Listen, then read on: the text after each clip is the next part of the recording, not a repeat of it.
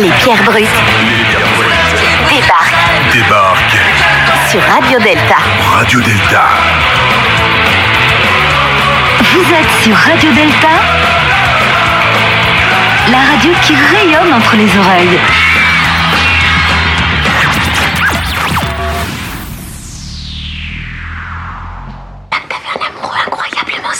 C'est pas mon amoureux, maman. Ah, c'est vrai, on est juste amis. Alors ça, j'adore. Oh, c'est les années 70 ici. Oh, Ouh. Oui. Oui, en gros, c'est notre façon de fonctionner. Oui, c'est tout à fait ça. Donc ma fille n'est rien d'autre que votre plan cul. Non, non, c'est pas un, plan cul. Je rigole. Faites-vous plaisir. Répatez-vous, c'est super. Je suis contente de te voir, chérie. Je reste que quelques semaines. Je meurs de faim. T'as du gin? Bonsoir, chers auditeurs de Radio Delta. C'est avec un grand plaisir que les pierres brutes sont réunies en ce soir de Saint-Valentin pour vous offrir une émission sur l'amour et la sexualité d'aujourd'hui. Cette fête des amoureux est une fête de nos jours, surtout commerciale et marketing, et elle influence grandement notre rapport au couple et à sa représentation face à la société. Cadeaux, restos, demandes en mariage, étalage public et numérique de signes d'affection sont le lot des restaurateurs chaque année en ce jour particulier. On garde l'image de comédie romantique où un couple, hétérosexuel, jeune, beau et souvent blanc, s'échange des mamours à travers un rituel normé, expose la relation et lui permet de paraître sain, normal ou tout du moins acceptable. D'autres modèles, originellement marginaux, ont de plus en plus de visibilité. Le polyamour, la sexualité, la culture queer, le fait de ne pas vivre en couple et même le célibat comme mode de vie sont aujourd'hui débattus et mis relativement en avant à travers la pop culture. De plus en plus d'étiquettes sont disponibles pour se définir en dehors de la norme, mais s'étiqueter nous rend-il libres d'être nous-mêmes? En effet, le poids de la place de l'homme et de la femme et de leur union reste le schéma traditionnel privilégié, tout du moins, par la société occidentale. Mais la, vie sexu- euh, mais la vie sexuelle et amoureuse hétéronormée connaît quelques contrariétés. On peut baiser avec qui on veut et presque où on veut, dans une presque frénésie consumériste du sexe, comme si on avait peur d'un jour en manquer, qui s'oppose parfois très étonnamment chez les jeunes au culte de la virginité pour les filles. Et bien que les moyens de s'envoyer en l'air se multiplient, les millennials font moins l'amour que leurs aînés. Tinder, Adopte un mec, Mythique et bien d'autres nous offrent des profils comme une grande surface met en rayon les produits de différentes marques. Rapidité, disponibilité, variété des choix, oui, mais la libération sexuelle va aussi de pair avec une remise en cause des modèles préalablement établis du couple, de l'homme et de la femme. Ce soir, et avec nos invités que je vous présente dans un instant, nous nous interrogerons sur ce que l'on entend aujourd'hui par amour et sexe, à l'évolution des pratiques offertes par le numérique et ce que nous imaginons pour demain. Avec nous ce soir, Paola et Adrien. Bonsoir. Bonsoir. Bonsoir. Alors, euh, Paola, tu es féministe et tu t'intéresses depuis de nombreuses années à la question de la sexualité. Et apparemment, ça fait aussi partie de ton métier. Est-ce que tu peux nous dire deux mots là-dessus? Ouais, alors euh, en fait, je travaille dans l'innovation et dans les startups, dans le milieu des startups. Et je lance actuellement un projet autour du corps féminin et du traitement du corps féminin. D'accord, bah, je pense qu'on aura- aura l'occasion d'en reparler euh, un peu plus tard. Bon, rebonsoir Adrien. Bonsoir. Donc toi, tu es militant et un intellectuel de gauche. Euh, tu t'es intéressé aussi euh, depuis le- quelques années euh, aux rapports sociaux de domination, ce qui t'a amené à t'intéresser à la sexualité. Absolument, absolument. Je pars souvent de ma place, celle de, de dominant en tant qu'homme, pour euh, justement réfléchir un petit peu à comment moi je m'imbrique là-dedans et comment la société fonctionne autour de ça. D'accord. Nos intervieweurs, euh, Franck le stagiaire et Louis Titi, Bonsoir Julie, chers Salut, auditeurs. Julie, ont également recueilli les propos de Lucille Bélan, qui est journaliste, qui écrit des chroniques sur l'amour et le sexe, et qui a aussi réalisé plusieurs podcasts sur ce sujet. Et l'interview vous sera diffusée en deux parties au cours de l'émission par Yann à la technique et Gilles. Salut, salut, salut. Salut. Donc, chers invités, Louis Titi et Franck le stagiaire vont vous questionner, vous interroger sur ces sujets. Et l'interview sera ponctuée par des chroniques de Je vous le donne en mille, nos chroniqueurs, dont le seul présent ce soir est Igor Gonzola. Salut Igor. Salut. Ça va? Ouais, ça va et toi? Ouais. Tu vas nous parler de quoi? Bah, d'amour, de sexe, de domination. de- Tout ce que tu connais, quoi. Malheureusement, Ingrid et qui devaient être des nôtres, euh, n'a pas pu venir et on a une pensée particulière ce soir pour elle. On salue également tout le reste de l'équipe des Pierres Buttes, Adrien Dutou, Nance Le Berger, la chemise bleue qui ce soir porte un pull bleu, ce qui est exceptionnel et qui est dans notre public. Ah, il y a une chemise bleue sous le pull bleu, c'est une mise en abîme donc. Et Nancy Sinatra également qui n'a pas pu venir ce soir. Et n'oublions pas la chronique de Sofiane aussi. Et alors j'allais y venir, hein, euh, la chronique de Sofiane qui sera donc diffusée ou lue? Diffusé, diffusé. Diffusée euh, en Diffusée. direct grâce euh, aux super moyens technologiques Diffusée. qu'on met en œuvre dans cette émission. Et tout de suite, je crois que c'est le moment de faire un petit peu de musique, de laisser place à la musique? Tout à fait. Tout à fait, a dit Yann. Et Philippe, ah oui, Philippe Benamou, c'est la star, il est dans le public, mais il voulait passer incognito ce soir. Salut Philippe. Ouais, il dit ouais, ouais, ouais, il est au taquet, il a trop envie qu'on parle d'amour et de sexe. Donc Ah, maintenant, ça. Louride.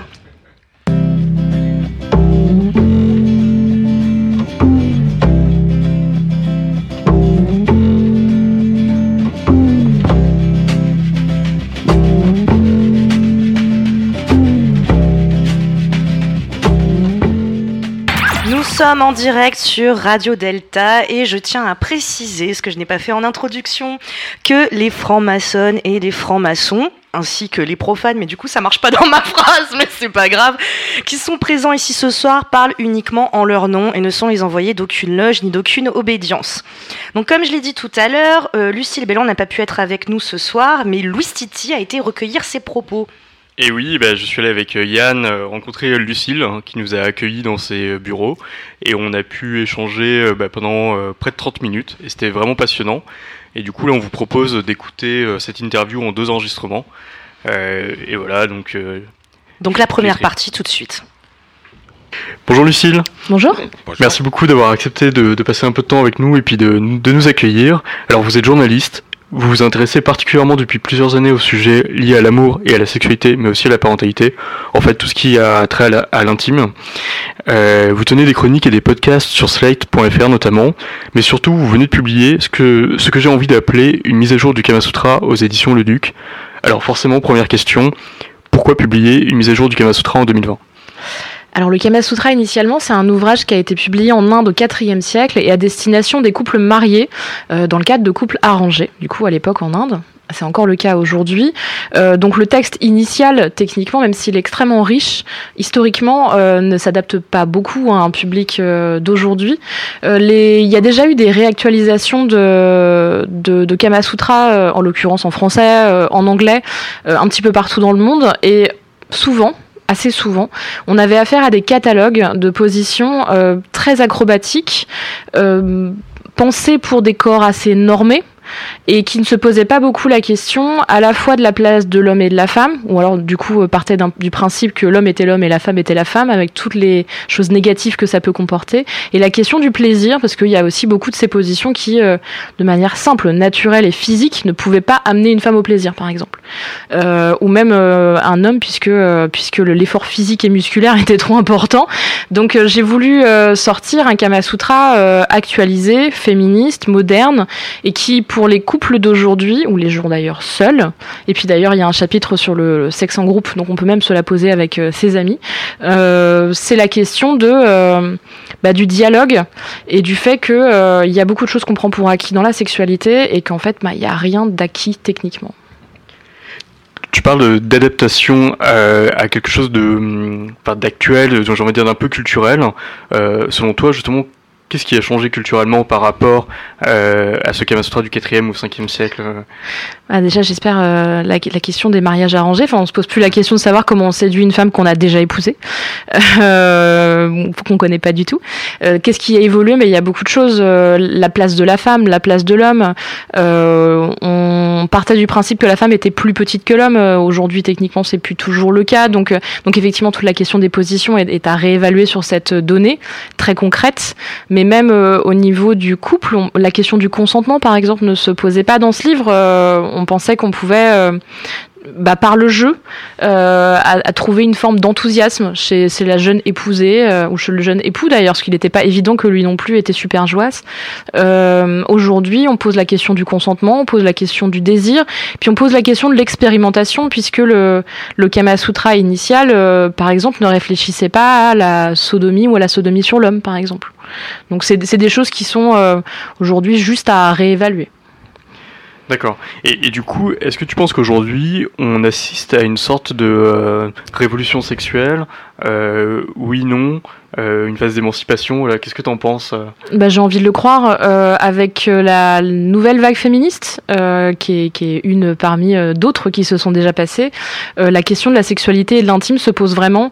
Et, d'ailleurs, ça va au-delà de la sphère de la sphère juste sexuelle, c'est-à-dire qu'il y a eu la phase de libération sexuelle des années 70, mais là aujourd'hui, on parle aussi de comment la femme peut être plus épanouie, alors que la charge mentale dans le couple, que, que le couple n'est pas égalitaire et que euh, et que toutes ces questions, en fait, tout est lié. En fait, on pose pas juste la question du sexe, on pose la question euh, du bien-être, du respect, du quotidien. Et ça, c'est quelque chose d'assez pertinent et d'assez nouveau.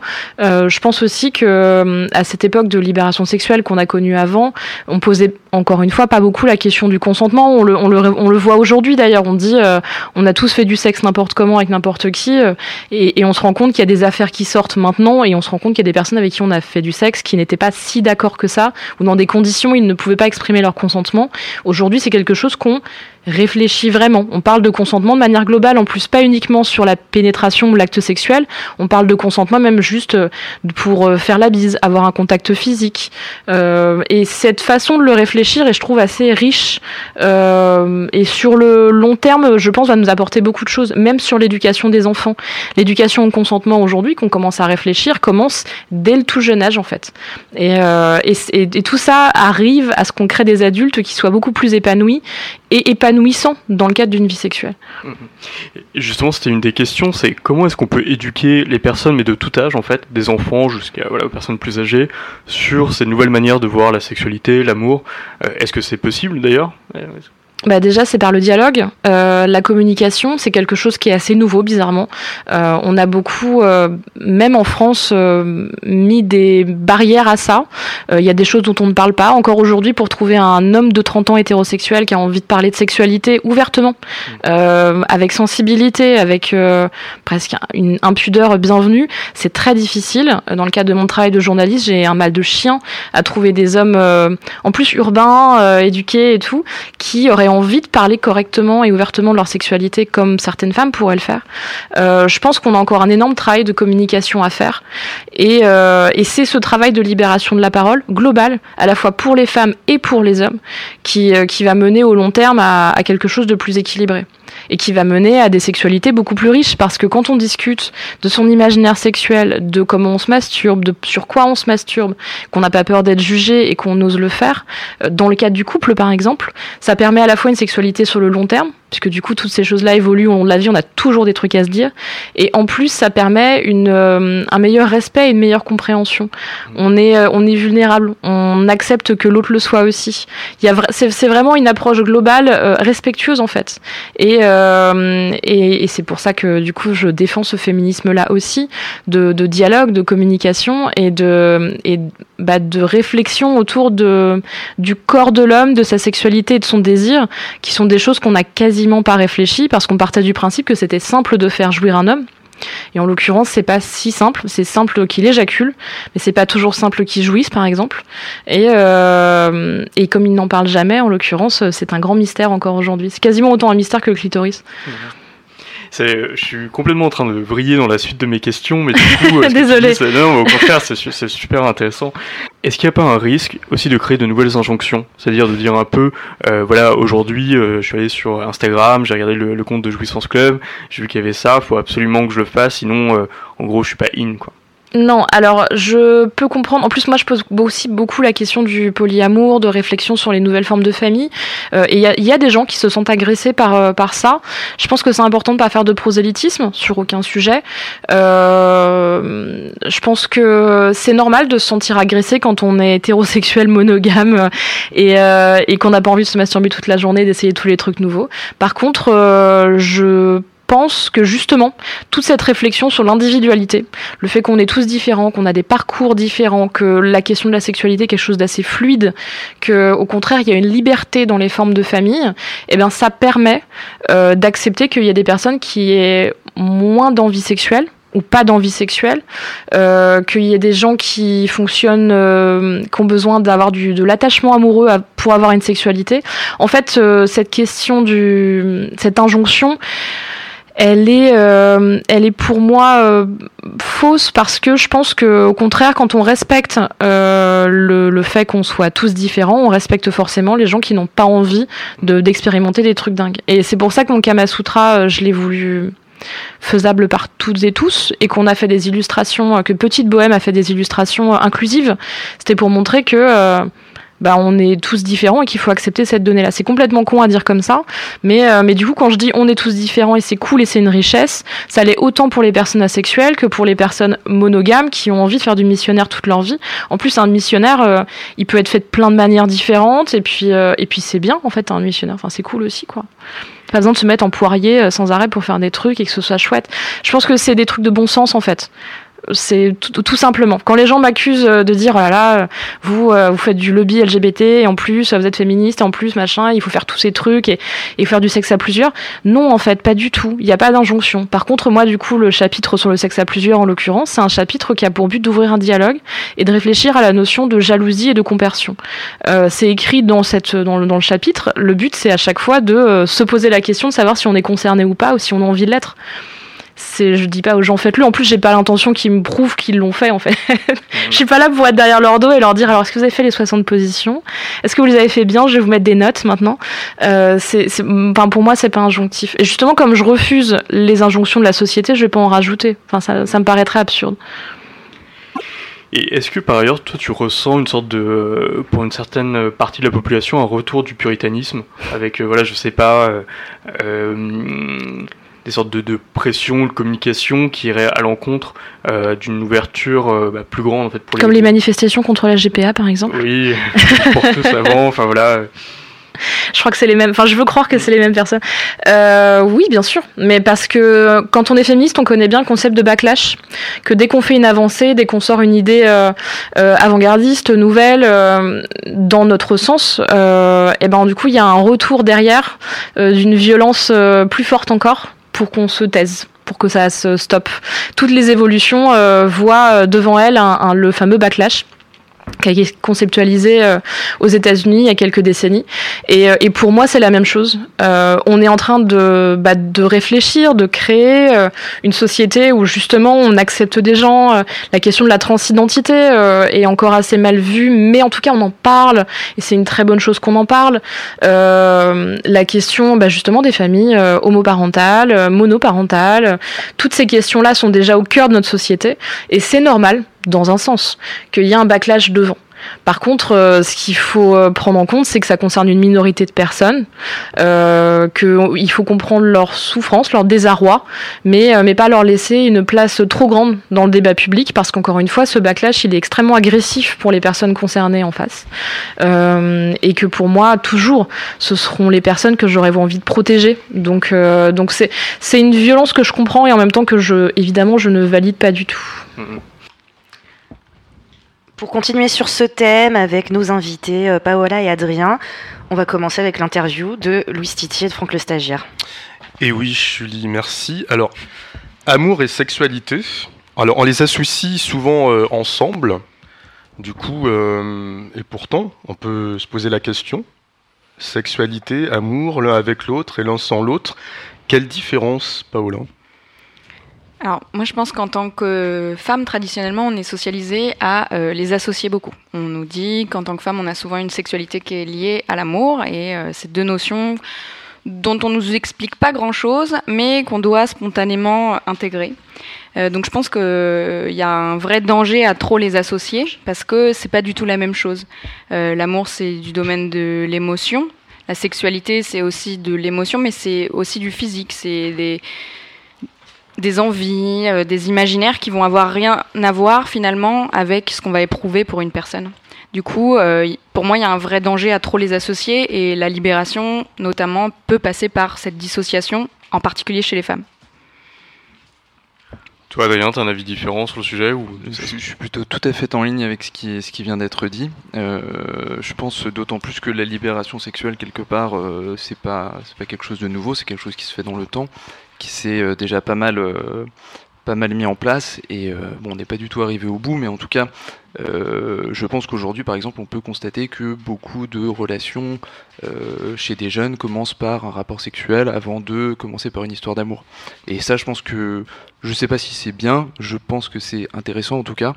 Et ce qu'on peut se dire, c'est que ce qui est intéressant, c'est que il va y avoir des nouveautés qui vont se faire de ce côté-là. On va avoir peut-être de l'amour sans sexe, c'est le cas pour les personnes asexuelles, de, euh, du sexe sans l'amour, c'est le cas pour euh, ce qu'on appelle euh, un peu vulgairement les plans cul ou même des coups d'un soir. Mais euh, et puis tout un tas d'autres modes de euh, d'amour comme le polyamour qui ont été cités précédemment. Et vous avez parlé tous les deux de libération sexuelle. Est-ce que vous pensez qu'en ce moment on est dans une nouvelle phase d'émancipation sexuelle ou, ou pas? Pa- Paola? Euh, bah écoute, vas-y, vas-y. Ben, je pense qu'effectivement, il y a quelque chose qui se passe euh, parce que euh, les femmes prennent la parole sur beaucoup de choses. Euh, alors, je parle beaucoup du prisme féministe, donc je vais beaucoup parler de mon angle de femme euh, qui lutte pour euh, plus de libération du côté des femmes. Mais j'ai l'impression qu'il y a des influenceuses, des personnes qui se sont mis, bah, comme Lucille Bélan, hein, à parler euh, de sexe ouvertement et d'en parler de manière très crue, très directe, euh, en revendiquant le droit au plaisir. Et c'est quelque chose qui n'était pas forcément euh, fait de la même manière avant. C'est aussi quelque chose qui a atteint des populations qui n'étaient pas atteintes avant. Euh, en ça, je trouve que c'est intéressant. Après, euh, bah, vous avez parlé de backlash avec euh, Lucille Bélan. Euh, c'est toujours le problème quand on va défendre quelque chose. euh, Il y a en, en revers un mouvement qui vient et il y a des choses qui changent pas. Et par exemple, on parle de libération sexuelle, mais une femme qui couche avec plein de mecs, elle, elle continue à être vue un peu comme une pute. Et donc ça, ça veut dire qu'au fond, il y a quand même quelque chose qui change pas, qui reste. Il y a des traces de trucs qu'on n'arrive pas à enlever parce que c'est tellement ancré que c'est hyper dur. Et ça, c'est quand on aura changé ça, je pense qu'on aura- pourra dire qu'il y aura une vraie libération sexuelle.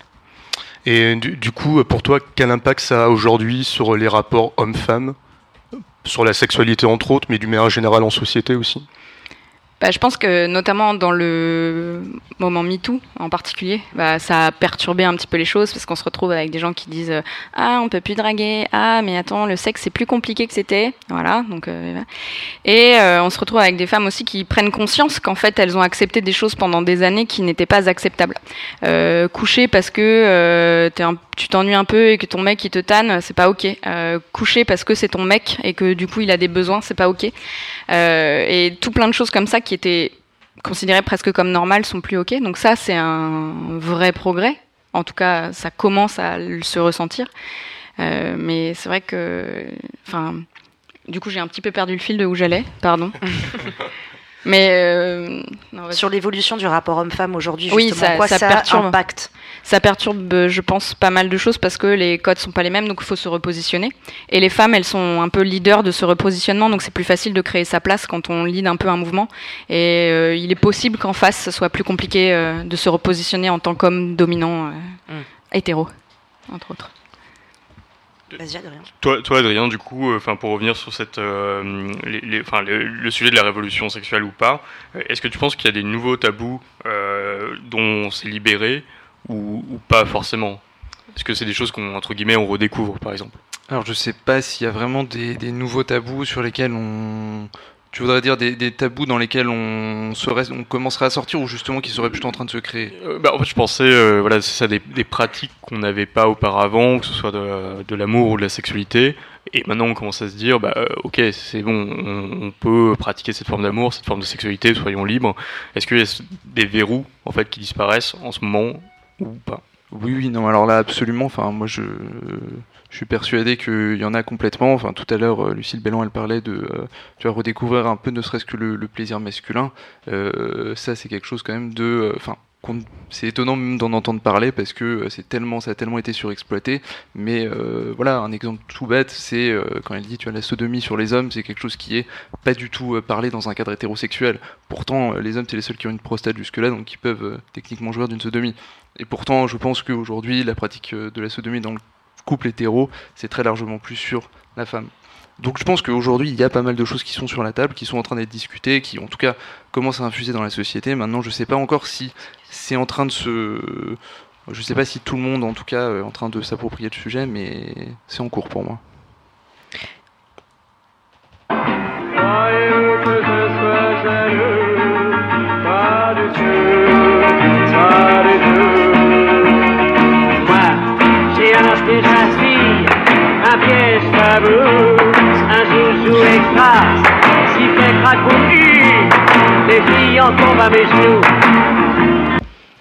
On parle souvent de la libération de la femme, et en parallèle, on parle aussi beaucoup de la crise de la virilité. Qu'est-ce qu'on peut en dire de ça? Alors moi, je, conseille beaucoup de peut-être lire, mais euh, ne serait-ce que d'écouter ce que peut dire euh, un intellectuel comme Dupuy-Derry, qui parle beaucoup justement de déconstruire un petit peu cette crise de la masculinité, de la virilité.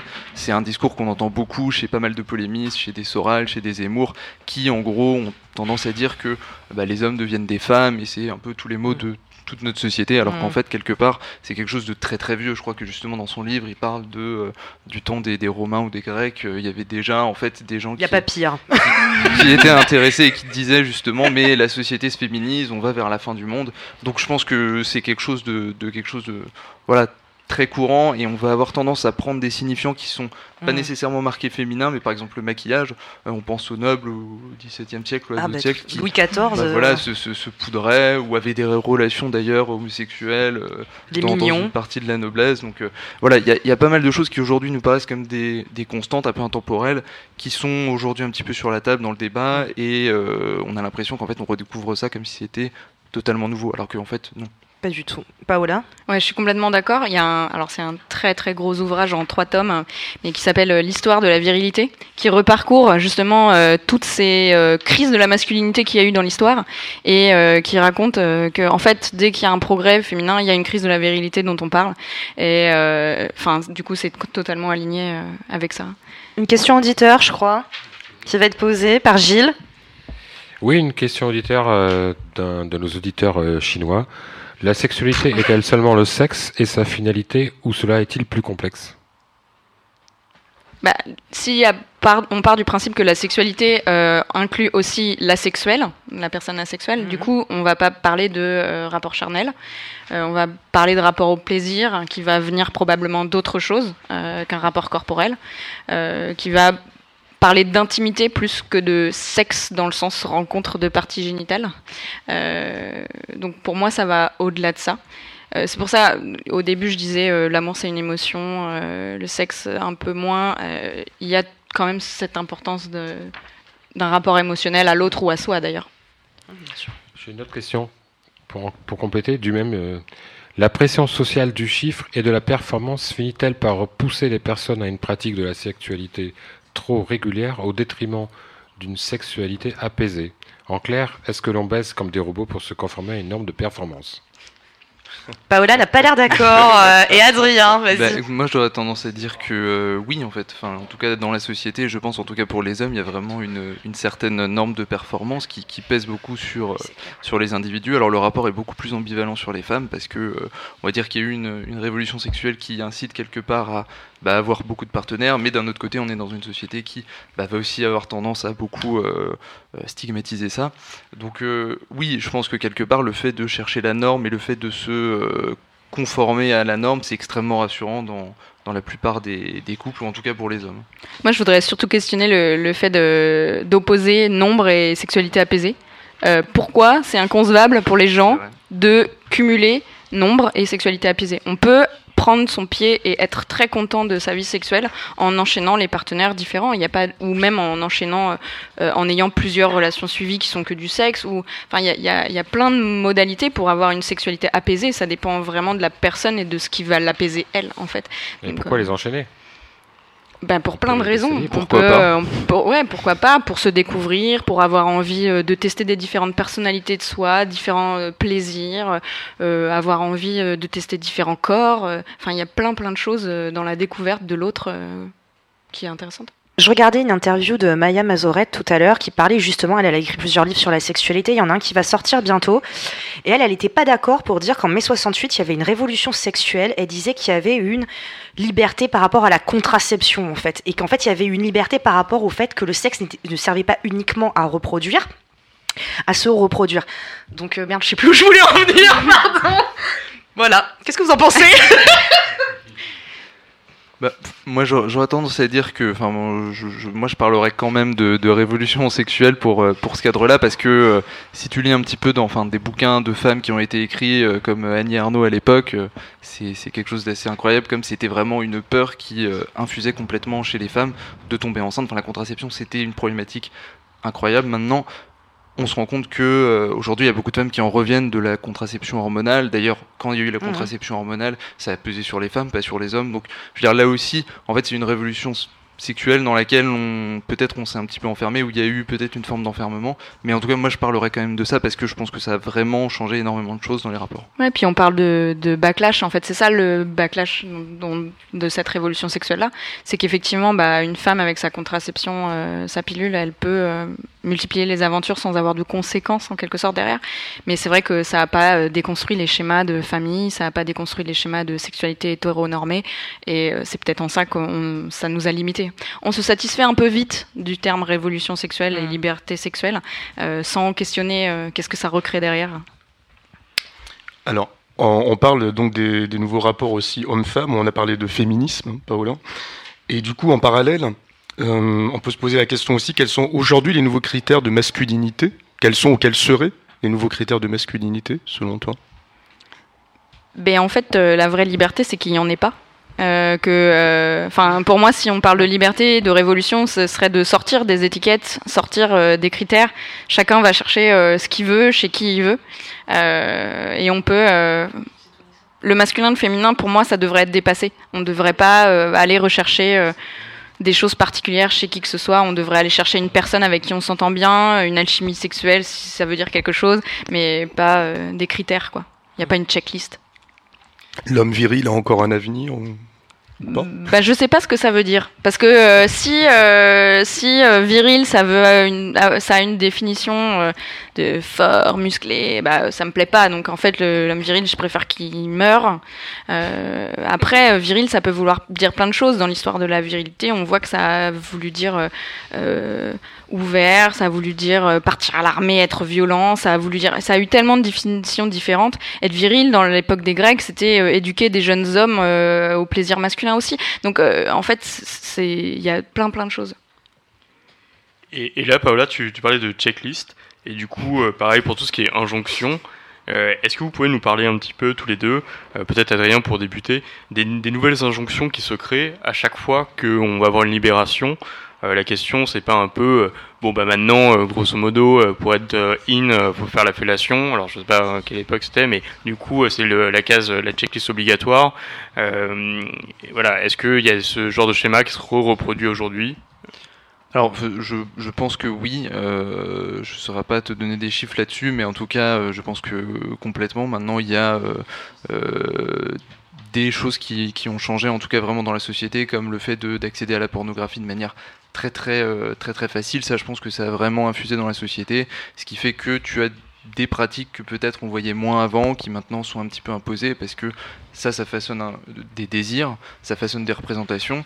Euh, alors, je, moi, je suis pas pour euh, penser que euh, forcément toutes nos sexualités tournent forcément autour de ça et qu'on est uniquement régi par ça, mais en tout cas, euh, c'est sûr que euh, regarder des vidéos porno qui sont euh, produites à Hollywood selon certains standards, euh, hyper euh, centrés sur le désir masculin, euh, avec des acteurs euh, beaucoup plus âgés que euh, les partenaires, tout ça, ça crée quand même des représentations. Donc euh, oui, je pense qu'après, ça, ça infuse dans, dans la société et jusque euh, dans la sexualité.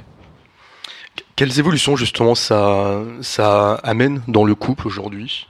C'est euh, euh, euh, ce nouvel état de la sexualité moi- Moi, je pense que quand même, ça reste très largement centré sur le, le désir masculin, c'est-à-dire que tu, tu vas avoir euh, des pratiques comme euh, la fellation, comme euh, la sodomie sur la femme, comme euh, peut-être des choses qu'on voyait pas du tout avant, mais qui ont le désir de faire un plan à trois, mais surtout avec deux femmes, pas avec euh, un autre homme. Donc ça, c'est, je pense, des choses qui vont impacter la sexualité. Et moi, de mon point de vue, je suis pas certain que, en tout cas, ça, ça va, ça va venir. On va dire, changer un petit peu la donne d'un point de vue féministe, même si peut-être que faut aussi voir le fait qu'on parle de plus en plus de plaisir féminin et c'est quelque chose dont on parlait pas du tout avant et, ça c'est quand même quelque chose de très très positif. Et tu parlais tout à l'heure de plaisir prostatique. Il y a de plus en plus d'hommes qui prennent la parole sur ce sujet-là. Et ça c'est intéressant parce que c'est comme ça qu'on déconstruit les choses. Si euh, je pense que si les femmes commencent à dire ah j'ai envie de sodomiser mon mec, bah, ça a moins d'impact que un mec qui fait un bouquin entier pour expliquer euh, comment on va au-delà de la pénétration en tant qu'homme et euh, qu'on s'ouvre à la pénétration euh, euh, soi comme receveur. Et ça a, je pense, potentiellement plus d'impact que ces hommes qui la pratiquent prennent la parole. Parce qu'en fait, les femmes, elles parlent déjà beaucoup. Il y a beaucoup de femmes qui prennent la parole sur plein de sujets différents. Et c'est un peu aux hommes aussi de prendre la parole sur ces pratiques alternatives. Donc on parlait aussi tout à l'heure, là, donc on parle tout ça des pratiques de la parole. Qu'est-ce qu'on peut penser du regain de puritanisme dans l'opinion? Je crois que ce qu'on disait tout à l'heure, à chaque fois qu'il y a une avancée sur quelque chose, euh, comme c'est vu comme une sorte d'extrémisme, l'extrémisme inverse se met un petit peu en place.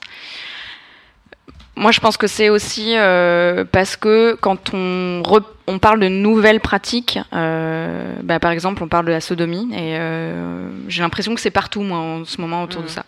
Et moi, par exemple, bah, j'aime pas ça. Voilà. Et je me sens obligée de me justifier parce que tout le monde dit c'est trop cool. Euh, donc tout à l'heure on parlait des nouvelles injonctions, je pense qu'il y a ça aussi qui se recrée. C'est que euh, tout le monde dit ah c'est trop cool, euh, vas-y, faut kiffer la fellation, faut tout faire, faut faire de la 3 à 4 à 5. Mhm. Et je pense que le regain de puritanisme, je crois que c'était un petit peu ce que disait Lucille Bélan aussi, c'est tu te sens un petit peu agressé parfois par le fait que bah finalement tout le monde te dit vas-y teste teste teste mais t'as juste pas envie. Et je pense qu'il y a des gens bah ça le ça les tire un petit peu plus que d'autres et du coup euh, ça crée euh, des oppositions un petit peu violentes euh, en, en revers. Moi je vais pas me formaliser mais il y en a d'autres qui vont se formaliser parce que ça les attaque un peu trop dans ce qu'ils sont habitués à vivre. Adrien? Euh, ouais, alors sur la question du, puritanisme, ça dépend de quoi on parle, parce qu'il y a beaucoup de gens qui vont te dire que, euh, par exemple, les, quand maintenant il y a des blagues sexistes dans un cadre professionnel, euh, souvent euh, on dit à la personne qui a fait la blague de se la fermer, et euh, c'est très régulier que la personne se défende en disant oh non mais vous êtes trop puritain. Donc je pense qu'il y a aussi, il y a aussi ça qui revient, cette, le fait de dire le terme puritain sur des choses qui ne le sont pas. Euh, je pense que c'est quelque chose, c'est aussi une tendance un petit peu de fond, et ça participe quelque part de ce, de ce backlash. Quoi. de ce politiquement correct dans lequel on vit euh, quand même assez fortement. Donc c'est la fin de la première partie de cette interview. Tout de suite, on va écouter Sofiane qui nous a préparé une chronique sur, sur, sur, sur, sur, je prends ma fiche, les nouvelles manières d'aimer d'avant. Allez, lance la chronique, Yann, s'il te plaît. Bonsoir à tous, très chères sœurs, très chers frères et très chers auditeurs. Je suis ravi d'être avec vous ce soir malgré mon absence. Et pour poursuivre sur les contresens, je vais vous parler des nouvelles manières d'aimer d'avant. Car oui, c'en est ainsi. Innovante, la jeunesse ne l'est pas en toutes circonstances. Et lorsqu'il est question des plus vieux sujets du monde, d'amour et de sexe bien sûr, il est important de souligner qu'il est moins de nouveautés dans notre époque qu'on eût pu le croire ou l'espérer. Les papas et les mamans ne s'aiment ni moins ni plus aujourd'hui.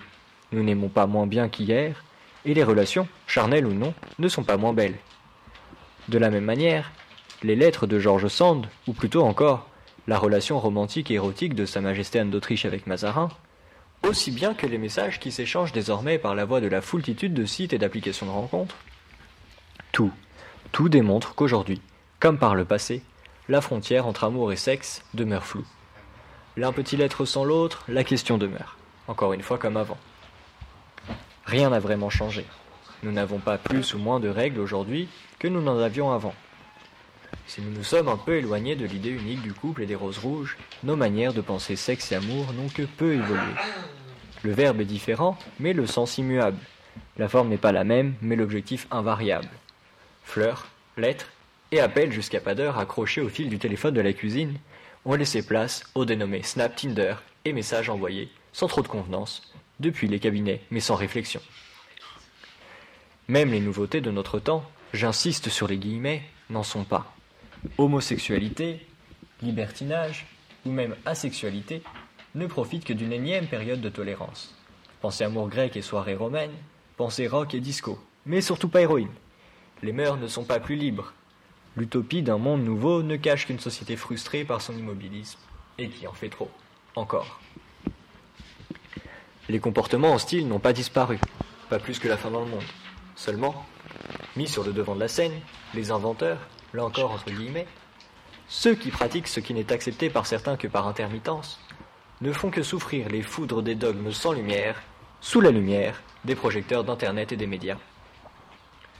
Complètement tournés vers l'extérieur, sans connaissance ou presque de ce qui nous anime, notre société apparaît flotter au gré des modes du relationnel. Notre époque, à trop vouloir de nouveau, a finalement oublié d'inventer.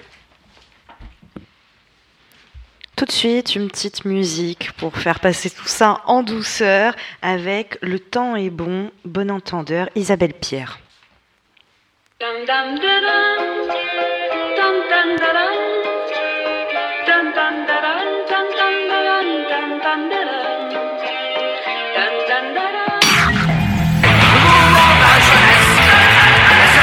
Les pierres brutes débarquent Débarque. sur Radio Delta. Radio Delta. Vous êtes sur Radio Delta, la radio qui rayonne entre les oreilles. Nous sommes toujours en direct de Radio Delta dans l'émission Les Pierres Brutes pour ce thème de ce soir qui est l'amour et la sexualité. Et on va reprendre tout de suite avec des questions auditeurs. question auditeur. Oui, merci Yann pour le micro euh, ouvert. Une question auditeur qui est plutôt une réflexion auditeur, puisque la voilà. Euh, ne pas oublier que l'homosexualité n'est légalisée en France que depuis 1982. Donc, euh, est-ce que ça vous parle? Parce que c'est plus une remarque qu'une question, mais. Ouais, je pense que ce qui est déjà assez intéressant dans la remarque, c'est qu'on a très peu parlé d'homosexualité depuis le, le début. On est vraiment dans le cadre euh, hétérosexuel qui est un petit peu la normativité. On parle d'hétéronormativité, donc euh, euh, oui, il a aussi le- le- l'aspect euh, révolution et euh, libération homosexuelle. Et enfin, je pense quelque chose, un, un thème de fond. Et aujourd'hui, je pense que la communauté LGBT, en tout cas, est beaucoup moins stigmatisée qu'avant. Euh, je pense même qu'il y a quelque part un signifiant qui a bougé. Aujourd'hui, on voit plein d'entreprises qui vont mettre leur logo euh, arc-en-ciel pour faire LGBT un petit peu. Donc, euh, je pense en tout cas dans la société, ça, ça, a pas mal changé. Euh, mais bon, pour autant, euh, on n'est pas du tout arrivé à une égalité entre les deux, entre euh, les hétéros et les homos. Où euh, on voit encore qu'il y a beaucoup de discrimination sur les homosexuels. Ouais, on part toujours du principe quand on rencontre quelqu'un, euh, c'est une nana. Alors c'est qui ton mec? T'as un mec? Ou euh, quand t'as un mec, on te demande ah t'as une meuf. Enfin ça c'est rien que ça c'est significatif du fait qu'on pense encore en normes hétéro. J'en profite pour dire que sur Radio Delta, on a depuis peu de temps une émission dédiée LGBTQ qui plus, qui, enfin, plus. Ah, qui s'appelle Ouais. La voûte arc-en-ciel, voilà, qui a un gros succès depuis qu'elle est- qu'elle a débuté. Alors justement, euh, Paola, et Adrien, sur euh, la libération sexuelle, finalement, où en sommes-nous aujourd'hui, à notre époque, en 2020, sur la libération sexuelle au sens large? Bah, Du coup, euh, on, évoquait un peu ça. Il y a euh, quelque chose qui se passe, il y a des discours qui se libèrent, euh, mais c'est vrai qu'il y a un truc qui est important pour moi de préciser quand on parle de ça, c'est c'est un truc de classe aussi. C'est quelque chose dont on parle beaucoup quand on vient d'un certain milieu intellectuel, d'un milieu euh, plutôt favorisé, euh, un milieu plutôt blanc, euh, voilà, bref. Et euh, c'est quelque chose qui n'arrive pas dans certaines tranches de la société. Je pense que nous, on peut se permettre d'en parler, on peut aussi permettre de considérer qu'on est libéré. C'est pas le cas partout. Moi, je, je viens d'une petite ville euh, dans le fin fond de la France, et euh, je sais que j'ai des amis qui sont encore là-bas qui vivent pas la même chose euh, et qui le vivent pas de la même manière. Le plaisir féminin, c'est pas du tout acquis, c'est pas un truc qu'elles revendiquent parce qu'elles n'ont pas encore compris ou intégré qu'elles avaient le droit. Donc, je pense qu'il y a aussi un truc qui est très classiste à considérer quand on parle de libération sexuelle. Ouais, ouais, complètement, complètement d'accord avec euh, avec cette analyse. Alors, je pense que là aussi il y a des y a aussi des tendances de fond. Je pense que euh, c'est mieux même peut-être en province, j'imagine, euh, dans des petites villes, dans des petits villages. Je pense, j'ai la faiblesse de penser qu'aujourd'hui, on est quand même un petit peu moins discriminé qu'il y a euh, 20 ans, 30 ans, 40 ans, si on est homosexuel, si on est, on va dire, de la communauté LGBT. Euh, voilà, pour autant, euh, on a beaucoup de témoignages. euh, Enfin, je pense au livre de- d'Édouard Louis qui l'a qui l'a fait connaître, où justement il explique vraiment l'homophobie concrète qu'il vivait au lycée, toute son, même toute son enfance. Et voilà, c'est- clair qu'il faut complètement comprendre ça dans, un, cadre vraiment intersectionnel, dans le sens où bah, on parle de ça aussi parce que on est blanc, parce que on a un habitus bourgeois, parce que euh, on est hétéro et que euh, le discours serait peut-être euh, tout à fait différent si on n'était pas tout ça. Et on, voit d'ailleurs de plus en plus de, références sur le sujet, sur l'homosexualité dans le cinéma par exemple ou les séries. Euh, je pense aussi, euh, pas seulement l'homosexualité, même d'autres pratiques euh, sexuelles. Je pense à 50 nuances degrés, voilà, qui aborde le, le, le thème de, du SM. Est-ce que finalement, je- ma question c'est qui influence qui? Est-ce que c'est la société qui influence la création, l'art, ou est-ce que c'est le cinéma, l'art qui s'inspire de ce qui se passe et des évolutions de la société? Je pense qu'il y a une inspiration de ce qui se passe dans la société, mais souvent on ne fait pas parler les principaux intéressés. On reprend à son compte euh, des expériences ou euh, des envies, des fantasmes d'autres gens et on les interprète et on y met un autre regard. C'est un peu comme euh, l'histoire du porno lesbien dans le porno. Bah voilà, c'est un regard d'homme sur des femmes et la plupart des pratiques qu'on va voir dans le porno lesbien, bah, c'est pas des pratiques de femmes entre elles. Euh, donc il y a beaucoup de, effectivement, on va prendre ce qui vient de la société, mais on va se l'approprier et le retranscrire en ne se questionnant pas sur l'expérience des gens eux-mêmes qui vivent ça. Et tu parlé de 50 nuances degrés. Euh, je pense que si on demande à des gens qui sont praticiens euh, du BDSM euh, si ça leur, ça leur parle et si ça les représente, je pense que clairement c'est non. Oui, voilà, je, je pense que c'est beaucoup la, la question du, du pinkwashing là aussi, et euh, en tout cas tout ce qui, enfin, en tout cas il y a t- une phrase qui est pas mal utilisée, c'est euh, tout ce qui se fait euh, euh, pour nous mais sans nous euh, se fait contre nous. Donc je pense que là il faut penser à ça souvent quand on va faire quelque chose sur des pratiques un petit peu différentes, que ce soit enfin l'homosexualité, que ce soit le BDSM, que ce soit enfin toute euh, orientation sexuelle qui peut être un petit peu euh, différente de la norme. Et toi, Paola, tu travailles dans la communication. Je crois que tu euh, cherches aussi à travailler sur la communication euh, à l'intérieur des entreprises euh, pour la cause LGBT. euh, ou alors je me suis trompé, hein, mais et Bah, comment justement on peut, peut parler de, de ces causes-là, et y compris dans le monde de l'entreprise, qui, qui peut être un monde assez conservateur et traditionnel? Alors je parlerai, alors je suis pas spécialiste de la question LGBT parce que je ne suis pas LGBT, ou en tout cas pas directement. Donc je me, je me permettrai pas de parler pour ça, c'est plus féministe. C'est des sujets qui sont difficiles à aborder quand tu parles de sexualité ou euh, de sortir de la norme, parce que dans le cadre de l'entreprise, tu es obligé de rester dans un certain cadre. Enfin, il y a toujours euh, une distance. euh, tes collègues, c'est pas tes amis, euh, sauf si ça se passe vraiment bien, mais quand même, il y a quelque chose qui se passe. Et, et moi, j'ai beaucoup, euh, bah, j'ai quelques amis. Ma meilleure amie est lesbienne, et par exemple, c'est quelque chose avec lequel elle a beaucoup de mal quand elle rentre dans une nouvelle entreprise. Elle a changé trois fois de travail en 7 ou 8 ans. Euh, ben, le sujet de dire qu'elle a une copine, c'est hyper dur à passer. C'est un vrai cap. Donc, euh, je pense qu'on ne s'imagine pas la difficulté que ça peut être en entreprise euh, quand on est hétéro, parce qu'en fait, euh, bah, c'est toujours, on en revient à cette question. T'as un mec Bah ouais, moi c'est facile de le dire. Et, et du coup, alors, euh, comment on peut communiquer là-dessus? C'est euh, alors, est-ce que par exemple, voilà, c'est une question qui me vient comme ça. C'est comment toi tu recommanderais de poser la question bah, Est-ce que tu es avec quelqu'un ou voilà Ouais, c'est ça. C'est en fait, il faut, faut adopter du discours inclusif. Euh, donc, euh, c'est est-ce que tu as quelqu'un dans ta vie plutôt que est-ce que tu es avec une, est-ce que tu as une copine. Euh, ça, euh, ça change déjà l'opportunité de réponse et ça prouve souvent que tu t'es posé la question parce que si tu poses ça, en général, c'est conscient parce que c'est pas quelque chose qu'on apprend spontanément. Donc, tu, tu signales à la personne qui est en face de toi que tu es bienveillant en faisant l'effort de discours. Et là, on évoquait le monde de l'entreprise, et en fait, la seconde partie de l'interview, c'est un peu est-ce que le sexe est un- devenu un business? Et du coup, là se pose un peu toute la question des applications de rencontres. Bah, forcément, vous les connaissez, un Tinder, Mythique, Adopte un mec, etc. Mais aussi des clubs libertins. En fait, est-ce qu'on assiste à une marchandisation du sexe? Euh, Moi, je, je pense pas plus qu'avant, dans le sens où je pense que quelque part le sexe a toujours été, euh, on va dire, un secteur économique quasiment euh, je sais pas, je pense à ma grand-mère qui a dû rencontrer euh, mon grand-père euh, au bal. Bon bah au bal, on consommait, on, On a eu peur, on, hein. doute, on rentrait. minutes, on a eu un peu peur, Non hein. non, c'est juste au bal, c'était pas plus que ça. Enfin, en tout cas, c'est ce qu'elle m'a raconté. Et donc voilà, je pense qu'en fait, même sans les applis de rencontre, on va en boîte de nuit, donc on va consommer, on va souvent payer de l'argent. Enfin, je veux dire, il y a tout un, un rite, en tout cas, dans un petit peu le, le- le- la représentation hétéro du date, dans lequel ça va être l'homme qui va payer, duquel ensuite on va faire un rencard, et puis généralement il attend quelque chose à la fin. Donc euh, moi je je suis pas sûr qu'aujourd'hui le fait qu'il y ait des applis, même si évidemment c'est monétisé, même si évidemment il y a quelque chose derrière, ce soit vraiment quelque chose qui change euh, vraiment le, le système dans le fond. Je ne bois pas, je ne fume pas, mais qu'est-ce que je peux sucer Comme sucre des Vosges? Elles ont bon goût, les boîtes lavaugiennes.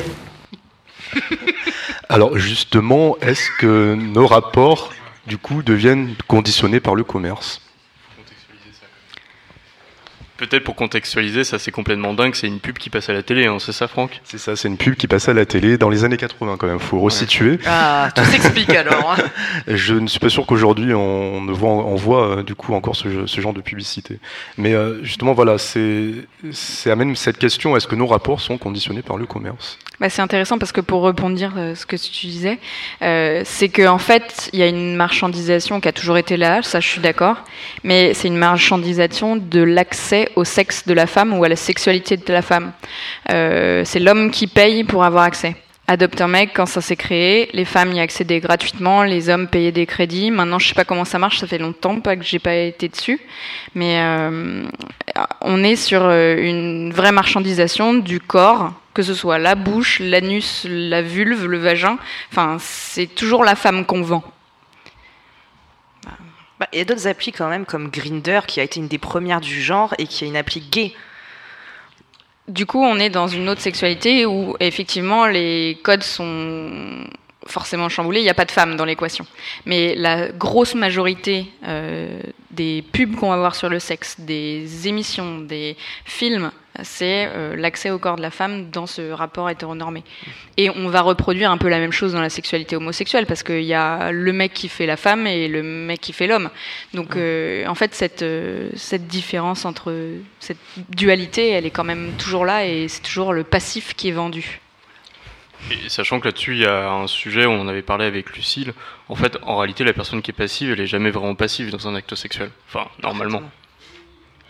Oui, clairement, on oublie. euh, Enfin, recevoir une pénétration, euh, rien que ça, euh, ça demande un peu de boulot quand même. Enfin, c'est pas. euh, Bah, Il y a l'inclinaison du corps. Exactement, euh, Il y a plein de choses. Il y a le fait de bouger. euh, Ouais. Voilà. Puis il y, a- il y a rien que le fait de parler de pénétration, en fait, on peut voir la chose de manière différente. On peut imaginer plutôt que c'est la femme qui va euh, quelque part englober l'homme. euh, donc c'est- là aussi, il y a quelque chose que, que no- notre que les mots traduisent. C'est vraiment une idéologie même dans les mots. Quoi. Mais juste pour revenir là-dessus, parce que Paola, tu t'es pas trop exprimé euh, sur ce sujet, euh, tout ce qui est application de rencontre, tu trouves pas qu'il y a un côté un peu, euh, enfin, on, abordait un peu le sujet précédemment, mais rendement, capitalisme, c'est vraiment, on va tenter de faire 100 matchs, si on y arrive, en se disant, bah, sur les 100, il y a peut-être une personne qui va accepter de coucher avec moi, enfin, c'est un peu particulier. Mais je crois que c'est quelque chose qui est ancré dans la culture et pas dans la techno en elle-même. La techno en elle-même, bon, elle propose d'accumuler, mais tu peux faire un usage hyper différent de l'application. C'est euh, qu'est-ce que tu vas calquer dessus et comment tu vas l'utiliser. Sur toutes les techs, euh, c'est toujours ça. Tu peux faire un usage éthique entre guillemets euh, de la chose ou euh, tu peux euh, l'utiliser dans des formes de déviance, c'est pas le bon mot, mais voilà. Et, et ça fait le lien. Euh, Est-ce que tu peux nous parler du rapport de la technologie à la sexualité? Ah, vaste sujet. Euh, je pense que c'est un bon outil de libération dans le sens où ça nous donne accès à plus d'informations qu'avant. Euh, le sexe, on n'en parle pas, on n'en parle nulle part, et quand on n'a pas de relais d'information, finalement, c'est hyper dur de passer au-dessus des idées reçues ou de ce qu'on va t'abreuver un peu. euh, euh, et là, je lis justement un bouquin qui est l'histoire de la sexualité des Français. C'est une grande étude qui a été faite par une femme qui a interviewé une centaine de personnes et qui restitue euh, toutes leurs expériences. Et euh, ce qui ressort chez les, personnes qui ont 50, 60 ans, c'est qu'elles ont tout appris, soit en parlant avec leurs copains, leurs copines, soit par des vieux trucs obscurs qu'ils ont retrouvés dans les bibliothèques des parents, des grands-parents. Et euh, tout est enfermé euh, dans un coffre fort, secret, où euh, tout est tabou. je pense que la technologie, elle a au moins ce mérite-là, c'est qu'elle a ouvert le champ de l'information que tu peux avoir. Alors après, il faut trier l'information, évidemment, mais ça ouvre un champ des possibles. Et je pense que c'est pour ça qu'aujourd'hui, on a libéré la parole sur plein de sujets. Euh, ouais, absolument. Moi, je, suis complètement d'accord avec ce qui, ce qui vient d'être dit. Euh, dans la technologie, il faut aussi voir euh, la contraception parce que euh, le préservatif, la contraception hormonale, c'est des formes de technologie aussi. Aujourd'hui, on parle de GPA, de PMA, qui sont, enfin, on a très peu parlé de procréation tout autour de notre de notre discussion. Pourtant, on parle de sexualité et, entre guillemets biologiquement on est amené à, on va dire, mettre la sexualité avec la procréation ensemble. Et je pense que justement, la technologie, ça a beaucoup permis de euh, dissocier les deux. Alors c'est justement ce que, ce que dénoncent les, les opposants hein, à cela, la technologie au service de la procréation, justement, comme une marchandisation, ce sont en tout cas leur opinion, marchandisation de, de la sexualité et du coup de la procréation. Euh, un mot là-dessus moi, je pense qu'on a deux discours dans la société qui vont à contre-courant. C'est d'un côté, on dit aux femmes, il faut avoir des enfants parce que c'est comme ça que vous allez vous réaliser en tant que femme, c'est votre destin. Et euh, quand on se retrouve face à des nanas euh, qui sont homosexuelles et qui veulent avoir des enfants, on leur dit, bah non, t'avais qu'à pas être homosexuel, tant pis pour toi, euh, tu as rejeté ta nature. On peut pas avoir deux injonctions complètement contradictoires. si on, enfin, pour moi, c'est, on a tellement euh, mis ça dans la tête de plein de femmes qu'il fallait avoir un enfant. Il faut aussi assumer ce fait-là et pourquoi pas, pourquoi dire non à la science quand elle nous permet euh, d'ouvrir euh, le champ des possibles pour les gens, de se rendre plus heureux. Enfin, moi, je suis un peu contre tous les mouvements qui disent non, faites pas ça parce que c'est pas bien. En fait, c'est pas bien par tes référentiels et c'est tout. Ce que tu dis, c'est très juste, mais c'est aussi vrai pour les hommes. Hein. Moi, j'ai 36 ans, j'ai pas d'enfant. Et euh, quand j'explique euh, que j'ai pas d'enfant et je sais pas quand est-ce que j'en aurai, on me regarde aussi bizarrement en fait. Mm. Hein. Donc en fait, euh, je pense que c'est c'est intersexe en fait et que c'est pas spécifiquement sur les femmes. Ça l'a peut-être été vrai fut une époque, moi je sais que ma, mère, ma mère m'a eu à 24 ans, c'était très vieux pour l'époque, c'était dans les années 80. Euh, et euh, aujourd'hui, je pense que c'est quelque chose de général. C'est vrai pour les hommes, c'est vrai pour les femmes en fait. Enfin, c'est vrai que là-dessus, je dois reconnaître un biais. J'ai fait une étude pendant six mois sur les femmes, la maternité, la contraception et tout, donc je parle vraiment de ce point de vue-là. Euh, après, euh, j'ai aussi interviewé euh, quelques hommes euh, pour qui être papa, effectivement, c'était hyper important aussi et qui avaient eu cette pression. Mais c'est vrai que j'ai tendance à avoir un peu ce biais, pardon. Adrien? Ouais, moi je, enfin, je reste persuadé que le, la stigmatisation est toujours un petit peu plus lourde pour les femmes. Euh, déjà parce qu'il y a aussi quelque part le coup près un peu de la ménopause euh, qui vient et c'est quelque chose que les gens ont en, vue, en tout cas quand euh, ils rencontrent une femme de, on va dire, plus de 35 ans qui euh, n'a pas d'enfant ou n'a pas de partenaire ou ne parle pas publiquement autour de ça. Donc je, je pense que le, le, rapport est un petit peu différent pour l'homme maintenant. Enfin, c'est pas du tout pour minorer ce que tu dis. Hein. Je pense que c'est vraiment euh, existant, mais j'ai je, quand même le sentiment que pour les femmes, c'est encore un, un, stigmate qui est un peu plus fort. J'ai envie de rajouter une petite information. Euh, on parle souvent d'horloge biologique sur les femmes, mais on parle jamais de l'horloge biologique des hommes. Elle existe.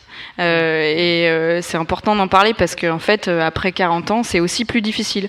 Alors ça décroît moins vite chez les hommes, donc les capacités décroissent plus vite chez une femme. Après 40 ans, tu as vraiment un mur, mais ça existe aussi chez les mecs et il y a 30% des cas d'infertilité de couple qui sont dus à l'homme, donc c'est pas anodin non plus. Et moi, je voulais revenir un peu sur les aspects technologie, parce que tout à l'heure, on a parlé de communication, mais il y a quelque chose que je trouve de plus en plus à la mode maintenant. Enfin, en tout cas, j'en entends parler alors que c'était pas le cas il y a une dizaine d'années. Euh, peut-être parce que j'étais trop jeune, enfin, je sais pas. Mais en tout cas, c'est tout ce qui va être sextoy, sextoy connecté, etc. Euh, Est-ce que vous, vous avez l'impression qu'il y a une sorte de boom sur ce business ou pas? Euh, Moi, j'ai pas l'impression que c'est quelque chose de, tout à fait récent. Je pense que il euh, y, a, y, a, pas mal de, euh, enfin que ça date un petit peu. On va dire ça peut-être une décennie. J'ai le sentiment. Euh, je pense qu'il y a pas mal de, films ou de séries télé qui ont popularisé le le, le- truc du sextoy. Alors, je pense qu'il y a le côté le faire en couple.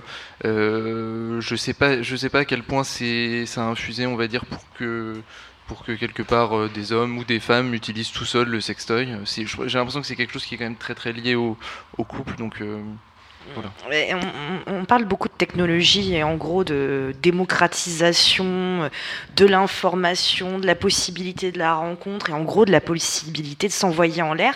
Pourtant, encore une fois, les jeunes, ils baisent moins que leurs aînés. Comment ça s'explique? Parce que euh, je pense qu'il y a tellement d'informations euh, que ça devient encore plus difficile de passer le cap. Peut-être qu'il y a un petit peu trop de pression. Euh, Peut-être que euh, avec les discours aussi euh, de euh, teste tout, euh, bah, les gens vont prendre le temps peut-être un peu plus. Alors euh, voilà, il y a un peu de. euh, Je me demande s'il y a- pardon. Ouais. Je me demande s'il n'y a pas aussi le fait que le numérique isole beaucoup et qu'en fait il est plus simple de pratiquer le sexe tout seul parfois que de se mettre en danger et de rencontrer quelqu'un, même quand, il s'agit des adolescents et du dépucelage par exemple. Il y a une pression là-dessus. On arrive au lycée, moi je travaille en lycée, je suis CPE, donc euh, je vois un peu de quoi je parle. Euh, Il y a une pression, est-ce que tu es vierge, est-ce qu'il a déjà fait, qu'il a fait? Avec qui, et nanani, et nanana. Et en fait, plus le temps passe, plus les jeunes ils sont complexés aussi de dire qu'ils n'ont pas d'expérience, qu'ils n'ont même jamais roulé une pelle. Donc en fait, moi je pense qu'il y a vraiment une manière de se recroqueviller comme ça dans le numérique et de se dire avec la masturbation, avec le porno en fait, on acquiert une certaine expérience sexuelle qui fait qu'elle se fait en dehors justement de la relation avec l'autre. Moi, je crois que c'était déjà le cas. euh, Enfin, j'ai 28 ans. euh, quand j'étais au collège, c'était déjà le cas. Je crois que c'était le cas déjà avant. Enfin, il y a toujours une pression de la première fois. Euh, du coup, je sais pas. Enfin, du coup, je réponds pas vraiment à la question ou au sujet, mais euh, j'aurais tendance à nuancer ce truc de maintenant on s'isole plus parce qu'en fait, euh, euh, cette pression, elle était déjà là. Il n'y avait pas de manière facile. Il y avait beaucoup de masturbation avant aussi. Enfin, du coup, je je sais pas si c'est le bon argument. Ouais, je, moi, je me rends pas trop compte non plus. Enfin, je sais que c'est quelque chose dont on parle beaucoup, que euh, les, plus jeunes aujourd'hui, ceux qui ont, euh, enfin ceux qui sont adolescents ou on va dire jeunes vingtenaires, euh, baisent un peu moins que euh, leurs prédécesseurs. Enfin, je, je sais pas à quel point c'est, c'est vraiment vrai. Enfin, je veux dire, je sais qu'il y a des études chiffrées qui sortent là-dessus, mais enfin, j'aurais du mal à, expliciter les causes et, et ouais, enfin, j'ai l'impression qu'il y, y avait beaucoup de masturbation, en tout cas masculine, euh, avant. Alors peut-être que euh, là aussi, euh, maintenant, ça change avec les. Enfin, je veux dire, je pense que c'est maintenant quelque chose de beaucoup plus ouvert pour les femmes, et peut-être que ça a une incidence. Voilà. Non, mais peut-être que comme les femmes découvrent leur plaisir, elles se disent putain, euh, c'est ça euh, la première fois qu'elles baisent, et du coup elles sont déçues, elles vont plus. Pardon. Il y a des grandes chances. C'est pour ça que dans certains magazines féminins, on préconise de passer tout de suite à la deuxième fois. Ouais. mais j'adore les magazines féminins, donc euh, on pourrait en parler longuement. Alors, une question auditeur justement sur la pornographie. Puisque la pornographie est une œuvre à vocation masturbatoire, si la personne ne se masturbe pas devant l'œuvre, est-ce que cela annule la vocation pornographique de l'œuvre? Moi, j'aurais tendance à dire que euh, c'est c'est pas obligatoire en fait de se masturber devant le porno. On peut très bien imaginer un couple qui euh, va pas avoir euh, recours à la, à la masturbation, mais qui va avoir un rapport sexuel après un porno. Donc, euh, je Ou pendant. donc effectivement, même si ou pendant, tout à fait. Donc, euh, même si le but est euh, la masturbation entre guillemets, peut-être qu'il y a moyen de, de dévoyer un peu ce, ce but, quoi. Ouais, en fait, pornographie, c'est le rapport au genre, à l'image en fait de ce qu'il y a dedans. Euh, je suis pas sûre qu'on définit pornographie par le fait que ce soit masturbatoire. On peut le regarder pour plein de raisons différentes, je pense. Alors, j'ai une deuxième question d'une euh, auditrice de Dieppe. C'est important de dire qu'elle est de Dieppe parce qu'il y a des pratiques sexuelles différentes à Dieppe, c'est ça hein Tout à fait. Tout à fait. Donc, euh, cette auditrice de Dieppe a lu le dernier bouquin de Maya Mazorette, celui qui vient de sortir et dont Ah, je la connais cette auditrice. Voilà. Et elle dit sort, euh, le livre, c'est sortir du trou, lever la tête. Voilà. Euh, alors, que pensent les invités du fait de sortir de l'idée de pénétration obligée comme base du rapport, quelle que soit la configuration HH, HF ou FF Donc ça veut dire homme, homme, ouais. femme ou frère. On l'a. Parce que FF, c'est frère Non, Bah, moi, moi, j'aurais tendance à dire que c'est euh, super positif et euh, d'autant plus que euh, enfin ce- j'ai l'impression que ce bouquin a une, une certaine couverture médiatique parce qu'on le voit dans, dans pas mal de médias, dans des podcasts, dans enfin, voilà, pas mal d'endroits où Maya Mazoret, je crois qu'elle écrivait dans GQ à la base, donc euh, de plus en plus, en tout cas je pense que là elle peut euh, potentiellement amener vraiment un sujet vachement intéressant dans le débat et, euh, et ça ça a plutôt tendance à être quelque chose de subversif je pense. Ouais, et je pense à titre personnel que c'est important de sortir de la, pénétration, parce qu'en fait, il y a tellement de choses à faire. Euh, c'est dommage de se limiter à ça. euh, et surtout quand on voit que le plaisir des femmes est souvent euh, conditionné beaucoup plus à la stimulation du clitoris qu'à la stimulation via pénétration. Du coup, c'est plutôt un plaidoyer pour ça, quoi.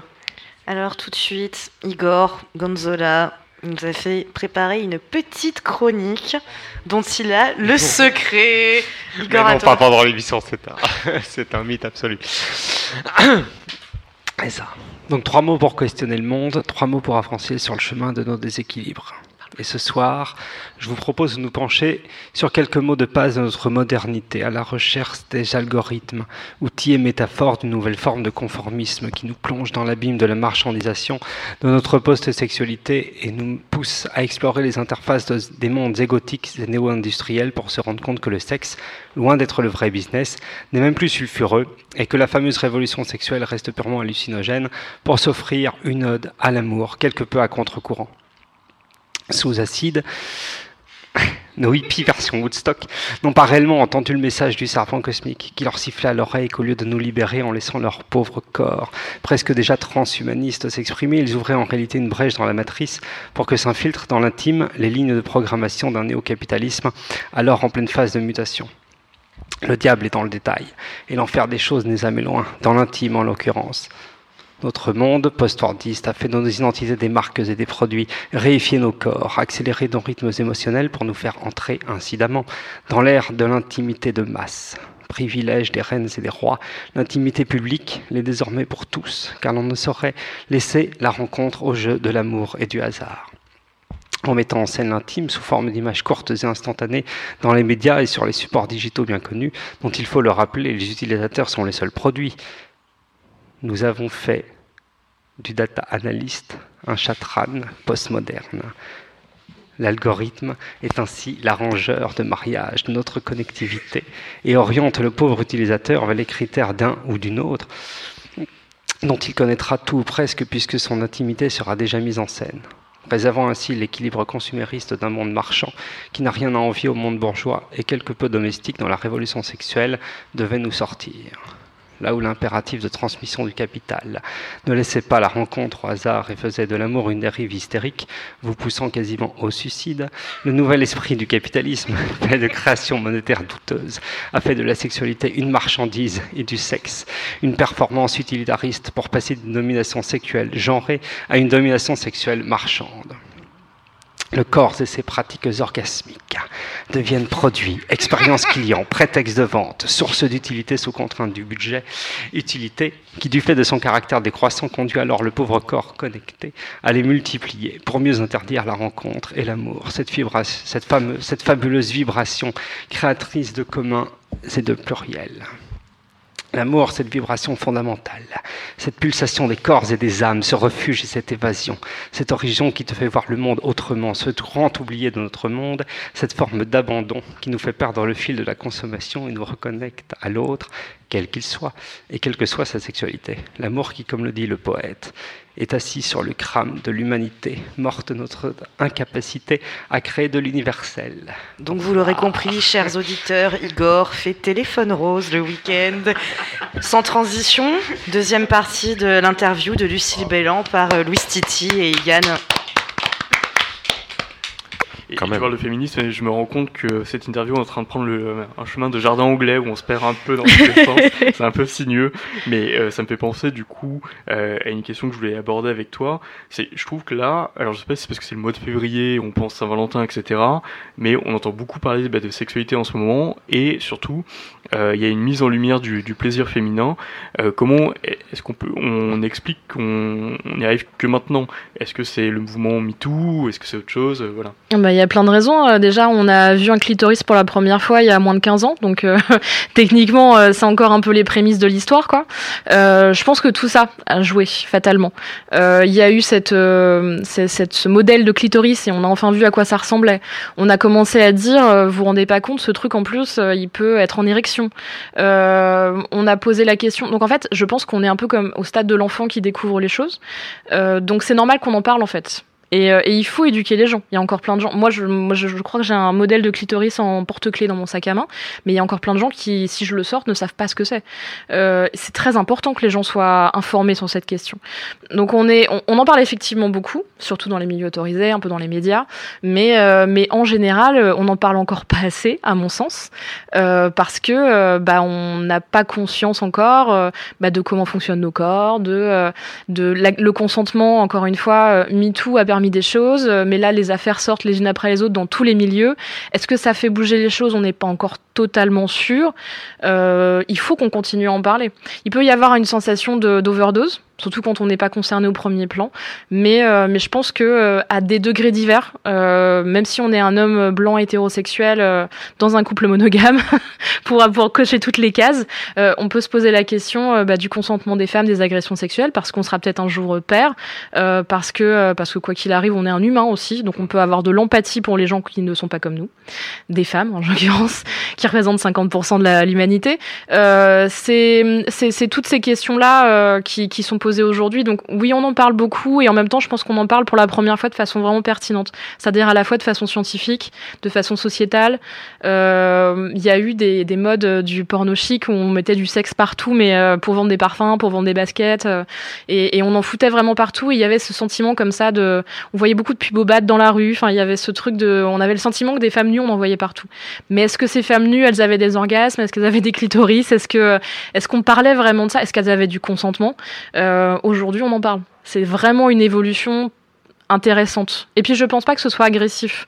Contrairement à mettre une femme nue euh, pour vendre des baskets, je trouve pas euh, que, que, justement avoir ce débat sur le consentement et parler d'agression sexuelle soit quelque chose d'impudique, par exemple. Et ça fait vraiment grandir tout le monde. On peut parler d'agression sexuelle et consentement à des enfants de tous les âges en utilisant les bons mots et en adaptant son discours, mais on peut l'avoir vraiment avec ses enfants comme avec ses grands-parents en l'occurrence. Donc c'est on parle de sexe, mais on parle pas de porno en fait. C'est vraiment une différence. Euh, tout à l'heure, en fait, ce matin, je lisais un, journal et je voulais euh, soumettre cette réflexion à, ton, avis. Euh, j'ai lu un truc assez improbable qui m'a un peu choqué, en fait, je veux dire. C'était, en gros, c'était un, quelqu'un, un journaliste qui citait, je crois, une chanson, une vieille chanson paillarde où il disait euh, on, pour faire simple, euh, les femmes aiment les hommes virils, les vrais, quoi. Et je veux dire, bah, ça, comment on peut le percevoir aujourd'hui, euh, bah, à l'aube du XXIe siècle? Bah, je crois que les hommes se sont fait beaucoup de mal avec cette idée de l'homme viril. on parle de patriarcat et, et d'oppression du patriarcat. le patriarcat, il fait du mal aux femmes de manière euh, terrifiante. Enfin, je veux dire même, euh, c'est quasiment jusqu'à la mort. Enfin, c'est quelque chose de vraiment extrêmement grave comme euh, comme oppression. Et, et elle fait du, du, mal aux hommes aussi, parce que cette injonction à être un homme viril, un vrai, est absurde. Je pense que quand on est un homme soi-même, on, on s'en rend compte en fait que bah, devoir être musclé, devoir être poilu, enfin selon les normes euh, au moment où on parle, euh, parce qu'il y a plein d'hommes qui n'arrivent pas à avoir de barbe par exemple, euh, ou de poils sur le torse, donc c'est très complexant. Et on se retrouve avec des hommes qui sont complexés, qui souffrent, qui sont frustrés parfois, qui retournent en fait la violence qu'ils ont. à, la violence intérieure qu'ils ont à ne pas se sentir un vrai homme contre les femmes, ce qui est totalement absurde. Donc oui, est-ce que, est-ce que les femmes veulent des hommes des vrais? Ben, en fait non elles demandent des partenaires de vie. Alors, il s'avère que quand elles sont hétérosexuelles, bah, c'est des hommes, mais euh, mais en fait, elles demandent bah, le respect, elles demandent le consentement, elles demandent euh, elles demandent à ce qu'on partage des choses et la communication. Donc, on, y a, on peut trouver des femmes, euh, il y en a, hein, qui disent moi en fait, je préfère un macho, un peu jaloux, et puis qui casse des assiettes quand il est en colère parce que c'est un peu sexy.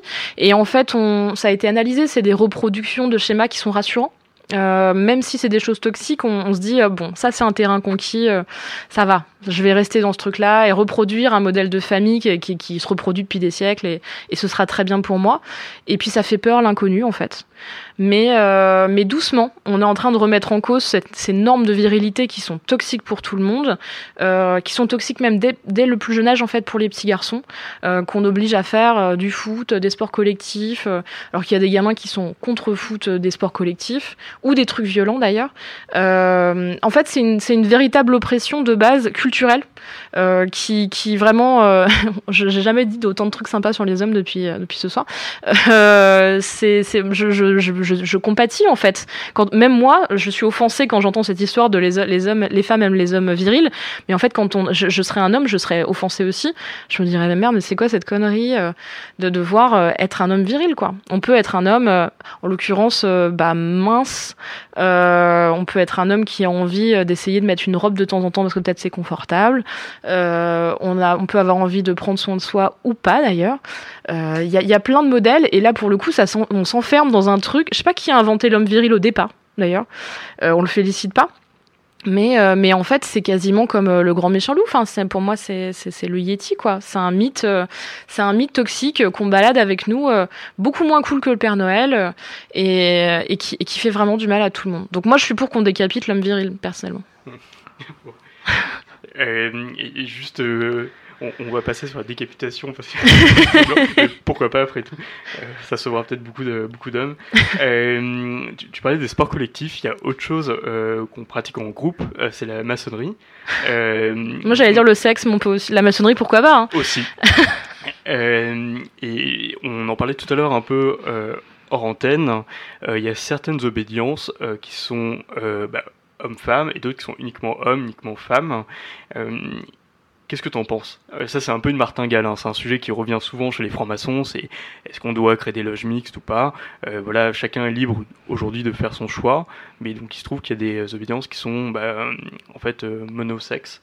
Euh, donc voilà, qu'est-ce que tu en penses? Bah, je pense que, euh, je, bon, déjà, je pense que malgré tout, ça enferme quand même dans deux genres, qui, est l'homme et la femme, et je pense que euh, commence à voir qu'il y a beaucoup plus de richesse que ça dans le spectre, donc euh, c'est un peu gênant sur cette question-là, stricte.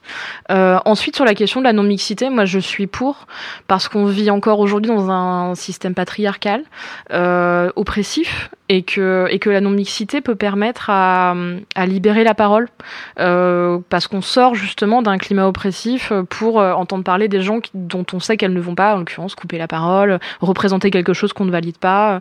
Donc c'est à l'heure actuelle euh, la solution pour, euh, pour faire sortir des débats et faire avancer des débats, à mon sens. Euh, Est-ce que je pense que, alors la non-mixité en l'occurrence pour des pour des, catégories opprimées. C'est-à-dire que je pense que ça peut être le cas pour, euh, ça a été beaucoup le débat en l'occurrence pour des manifestations de personnes noires par exemple, euh, ou pour des femmes. Est-ce que je pense que des hommes seuls dans une pièce qui discutent de trucs c'est une bonne chose? Potentiellement non. parce que je pense que c'est déjà le cas partout tout le temps. Je pense que pour moi, la non-mixité, c'est uniquement euh, pertinent quand c'est le pour des gens qui n'ont pas la parole autrement, en fait. Tout simplement. D'accord. Bon. Mais la mixité est très intéressante aussi, hein, techniquement, parce que je trouve qu'encore une fois, si c'est dans un climat euh, sécurisant, euh, confronter les opinions, c'est comme ça qu'on va aussi avancer. Donc euh, évidemment que la mixité est quelque chose que je trouve très intéressant. Mais, mais dans le cadre de la non-mixité, pour moi, elle n'est pertinente que pour des communautés opprimées. Oui, bah, en fait, on fait souvent le parallèle avec les, les syndicats. Dans une réunion de syndicat, on va pas, pas inviter le patron parce que sinon, bon, voilà, on peut pas parler librement. Enfin, en tout cas, merci beaucoup euh, pour cet échange. C'était vraiment très riche. Euh, voilà. euh, où est-ce qu'on peut trouver ton livre? Partout, j'imagine. hein, euh. Oui, partout, euh, chez les bons libraires, dans les FNAC, sur Amazon, en, en, sur Internet en l'occurrence. Il faut le demander, c'est toujours un peu compliqué de demander le Kama Sutra, mais on, globalement on trouve mon travail un peu partout, principalement sur Internet. Ouais. Et puis on peut retrouver tous tes articles sur slate.fr. Exactement. Et, et les podcasts. Merci beaucoup, Lucille. Merci beaucoup. Et je crois que Gilles a plein, plein, plein, plein, plein de questions auditeurs à leur poser. Tout à fait. Merci. Donc c'était les pierres brutes pour Radio Delta. Gilles, euh, quand tu veux. hein. Les blancs à la radio, c'est pas grave. hein. Attention, on va nous traiter de euh, un poste racialiste, je sais pas quoi. Oui, c'est cela, oui. Donc, alors, j'ai une question, c'est la question numéro 3. 82. Donc, est-ce que vous pouvez ré- répondre à ma question numéro 3 Ah merci, on va aller loin là. On va essayer. D'accord. Alors, question numéro 3, puisque vous ne l'intuitez pas, n'est-ce pas? C'est c'est celle-ci. Euh, Est-ce que le sida a changé, a changé quelque chose dans le rapport avec la sexualité? Ouais. Ah, Ça calme tout de Ouais. suite. hein. Bah, je- c'est arrivé après une période où on a parlé de révolution sexuelle, euh, où euh, les rapports se sont un peu euh, débridés, où les gens se sont libérés, ont eu une vie sexuelle beaucoup plus importante, donc plus de rencontres. Et forcément, ça a mis le haut là à une période où probablement on se disait, allez, on peut y aller, c'est bon. Maintenant, on a la contraception. euh, en tant que femme, on peut coucher avec n'importe qui. En tant qu'homme, euh, on peut coucher avec n'importe qui. Il y a le mouvement gay. Et forcément, euh, ça a créé euh, bah, plus de doutes, plus de... En tout cas, dans les années 80, 90, où c'était vraiment un sujet important, euh, plus de retenue. Après, je pense qu'aujourd'hui, euh, on est presque dans un, un rapport où, en fait, j'ai l'impression qu'il y a un mouvement. euh, bon, de toute façon, on va mourir de quelque chose, donc on s'en fout, euh, on couche et voilà. Il y a plein de mecs que j'ai rencontrés, euh, moi, euh, dans ma vie sexuelle, qui n'avaient pas de capote et euh, qui trouvaient ça ok et qui disent euh, non, mais moi, euh, si je mets une capote, je bande pas. Puis de toute façon, bah, on vient d'un milieu euh, particulier qui fait que forcément, on est immune à ça. Euh, donc, euh, il y a aussi un espèce de retournement de ce truc-là où on en a tellement parlé et ça paraît presque anodin pour certains. Moi, je suis pas du tout là-dedans, mais. Ce qui est intéressant, ce qui est intéressant aussi, c'est de voir comment la, la maladie sexuellement transmissible, dont le sida, a stigmatisé les minorités, que ce soit les communautés noires ou gays, Mm. particulièrement. Bah, D'ailleurs, on, on parlait de, de, de cancer des homosexuels à l'époque, quand dans les années Tout à 80 ça a explosé.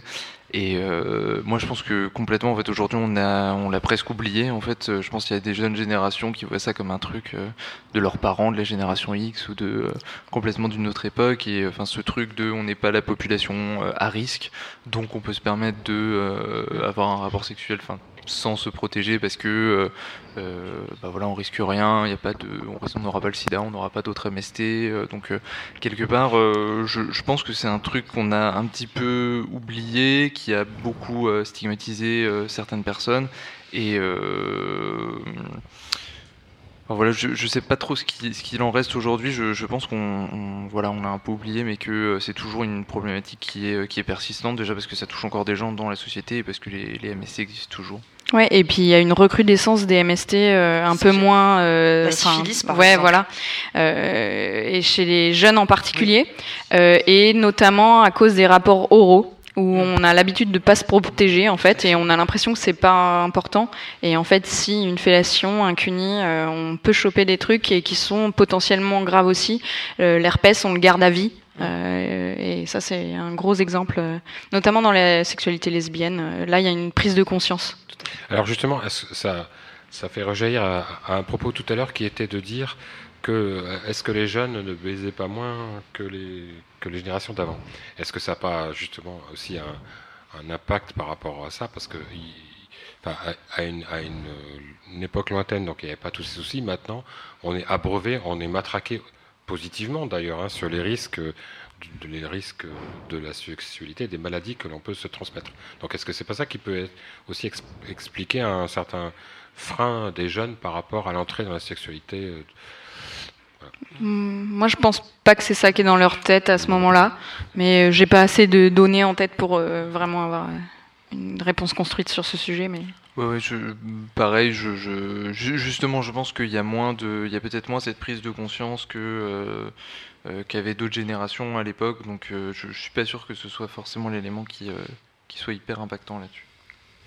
Une autre question auditeur, Gilles. Oui, bien sûr. La numéro 4, donc, si j'ai bien compté. Hmm, la la la la la. Après 3, c'est pas 5 normalement? Ça dépend. Donc Gilles cherche des questions. Est-ce que quelqu'un d'autre a une question Si, dans si. l'Assemblée J'ai une question euh, ouverte justement.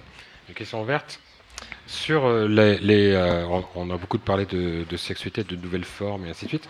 Donc une question sur les nouvelles limites.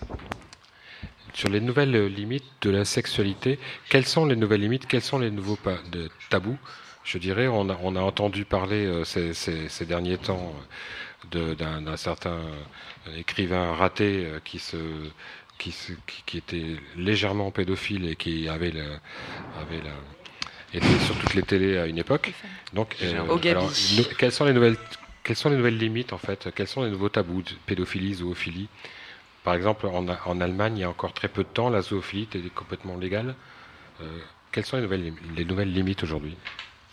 Bah, je, je pense que moi, il y a une limite qui est, euh, enfin, je pense dont on parle de plus en plus, c'est le consentement. En fait, Euh, ça peut Mm. paraître tout con, mais euh, quelque part, euh, c'est quelque chose qui se posait pas ou qui se posait de manière euh, hyper euh, détournée et aujourd'hui qui revient un petit peu au cœur de, de- du rapport homme-femme ou enfin peut-être même homme-homme ou femme-femme. ou- Donc, euh, je, je pense que justement, ce truc-là de se dire qu'on va avoir un rapport sexuel avec quelqu'un qui en a envie, qui, qui le veut, c'est, ça devient un petit peu la nouvelle limite qu'on n'avait plus avant et euh, enfin, je veux dire dans le très bon sens du terme. Et euh, enfin autre chose hein, sur la zoophilie, ce qui est assez marrant, c'est que euh, aujourd'hui justement, euh, on a découvert l'affaire Griveaux et je pense que la personne qui a lancé ce truc-là aujourd'hui a dit en fait bah, tout le monde devrait pouvoir faire ce qu'il veut, même euh, quelque part avoir des rapports avec des animaux. Enfin voilà. Est-ce que la limite, c'est pas la loi? Est-ce que ça pourrait pas être la limite qu'on se fixe? Bah, en fait, c'est un peu ça, mais pas forcément, parce qu'en fait, la pédophilie à l'épaule de Gabriel, elle était interdite. Mais euh, en fait, il y a différentes limites selon ta classe sociale. C'est un peu ce que ça nous a prouvé ce truc aussi. C'est euh, il y a des choses qui sont des limites parce qu'elles sont euh, construites par rapport à un milieu ou pas. Euh, et euh, c'est tout le sujet du consentement aussi. hein. Euh, finalement, euh, le consentement, il n'est pas le même si tu as du pouvoir, euh, il n'est pas le même euh, si tu es entre hommes et mineurs. euh, ouais, voilà. Et c'est Oui, mais- c'est légal, mais pas que, parce Ouais. qu'en fait, il y a des gens qui ont les moyens de dépasser ces lois. Donc, euh, Mais le, le consentement, c'est une, le consentement, c'est ancré dans la loi. Moi, je, le- enfin, l'auditeur que je reprends parlait des limites. Par exemple, le consentement, là, une chèvre, euh, on ne sait pas comment elle va, elle peut exprimer son consentement ou pas. Donc, quelles sont les, Ouais, mais- euh, quelles sont les nouvelles limites en matière de sexualité aujourd'hui En fait, c'est ça. Est-ce que, bah, peut-être que Mais, euh, elles peuvent pas, elles peuvent pas être légales. Bon après il va y avoir une loi sur le bien-être animal qui te parlera de la chèvre. C'est- en cours à Monsieur l'Assemblée. Seguin pourrait nous en parler, mais Exact- Exactement. Non, je pense, je pense que ça peut pas être la loi. Parce que la. Dis-nous en plus, Igor. Bah, tout bonnement parce que l'homosexualité a été illégale. Et donc Jusqu'en 1982. Voilà. Oui, jusqu'en 1982. Donc en fait, à un moment donné, c'est la, c'est ce qui, ce qui est, ce qui est à l'origine de la loi. C'est de ça dont, dont, dont on parle. Donc, quelles Ça- sont-elles aujourd'hui c'est- bien ça tout le, tout le problème, sachant que de toute façon, il va, il va toujours y avoir des, des gens qui, quand bien même ce sera illégal, se mettront dans, dans, dans, dans, dans l'illégalité. Ouais, d'autant plus que la loi, c'est aussi le fruit un peu de la lutte, quelque part. Euh, je veux dire, si euh, aujourd'hui euh, l'homosexualité a été dépénalisée, c'est grâce au combat des, euh, de la communauté LGBT. Euh, Enfin, par sûr. exemple, sur euh, l'affaire Matzneff, euh, il y a une époque où tu avais les plus grands intellectuels de France qui soutenaient Matzneff, euh, des Gilles Deleuze, des Sartre, des Beauvoir. Donc on, peut se poser aussi la question de qu'est-ce qui fait aujourd'hui euh, loi, qui, euh, qui décide. euh, Enfin, par exemple, le, le- le principe du consentement quand on est mineur, euh, c'est quelque chose qui a été mis sur la table parce qu'il y a eu euh, un fait divers, en gros, sur ce sujet-là. Donc, euh, quelque part, il y a aussi quelque chose de performatif dans la loi. Il y a le fait que la loi impose quelque chose et donc que il va y avoir des, euh, des pratiques qui vont venir se, se- se- on va dire s'aligner sur la loi. Donc, moi, je pense que la loi, ça va être plutôt le, le, le- le symptôme que la cause. Donc on parlait de Metzneff. Est-ce que du coup la liberté sexuelle c'est une question de classe sociale? Ah oui. Ah bah, c'est ce qu'on disait euh, tout à l'heure. C'est- Pour moi, c'est une évidence. Euh, parce qu'on peut se permettre beaucoup plus de choses quand on n'a pas le poids d'une société qui te met dans une case où, en tout cas, tu peux t'en inscrire plus facilement quand tu fais partie d'un milieu ou d'un autre. Euh, et les conséquences de tes choix sexuels, ils vont pas être les mêmes selon dans quel milieu tu évolues. Donc pour moi, c'est oui, complètement. Franck le stagiaire. Oui, alors du coup, euh, j'avais une question par rapport à ça sur euh, les nouvelles limites dont parlait Gilles. Est-ce que finalement, on peut se poser la question, demain, ce ne sera pas encore la technologie, pour le coup, le virtuel, qui permettra d'ouvrir toutes les limites euh, aux pratiques sexuelles de chacun? Euh, Est-ce que c'est imaginable ça? Est-ce que c'est de l'anticipation, c'est de la prospection, mais est-ce qu'on peut imaginer ça Bon, on, peut, on, peut, on peut toujours tout imaginer. Moi, j'ai l'impression qu'à un moment, on parlait pas mal de ça pour euh, la, la pornographie avec les casques de euh, réalité virtuelle. Euh, je sais pas trop où ça en est. Euh, et j'ai pas l'impression qu'il y a eu une grosse euh, révolution là-dessus. Donc moi, moi, j'aurais tendance à dire qu'en fait, la technologie, ça vient pas changer fondamentalement les rapports. Ça vient juste, on va dire, rajouter un peu de bruit ou rajouter peut-être de la facilité même parfois, mais ça, ça change pas, on va dire, l'organisation sous-jacente. Ouais, je suis assez d'accord. Je pense que s'il y a quelque chose qui vient redéfinir euh, tout ça, c'est.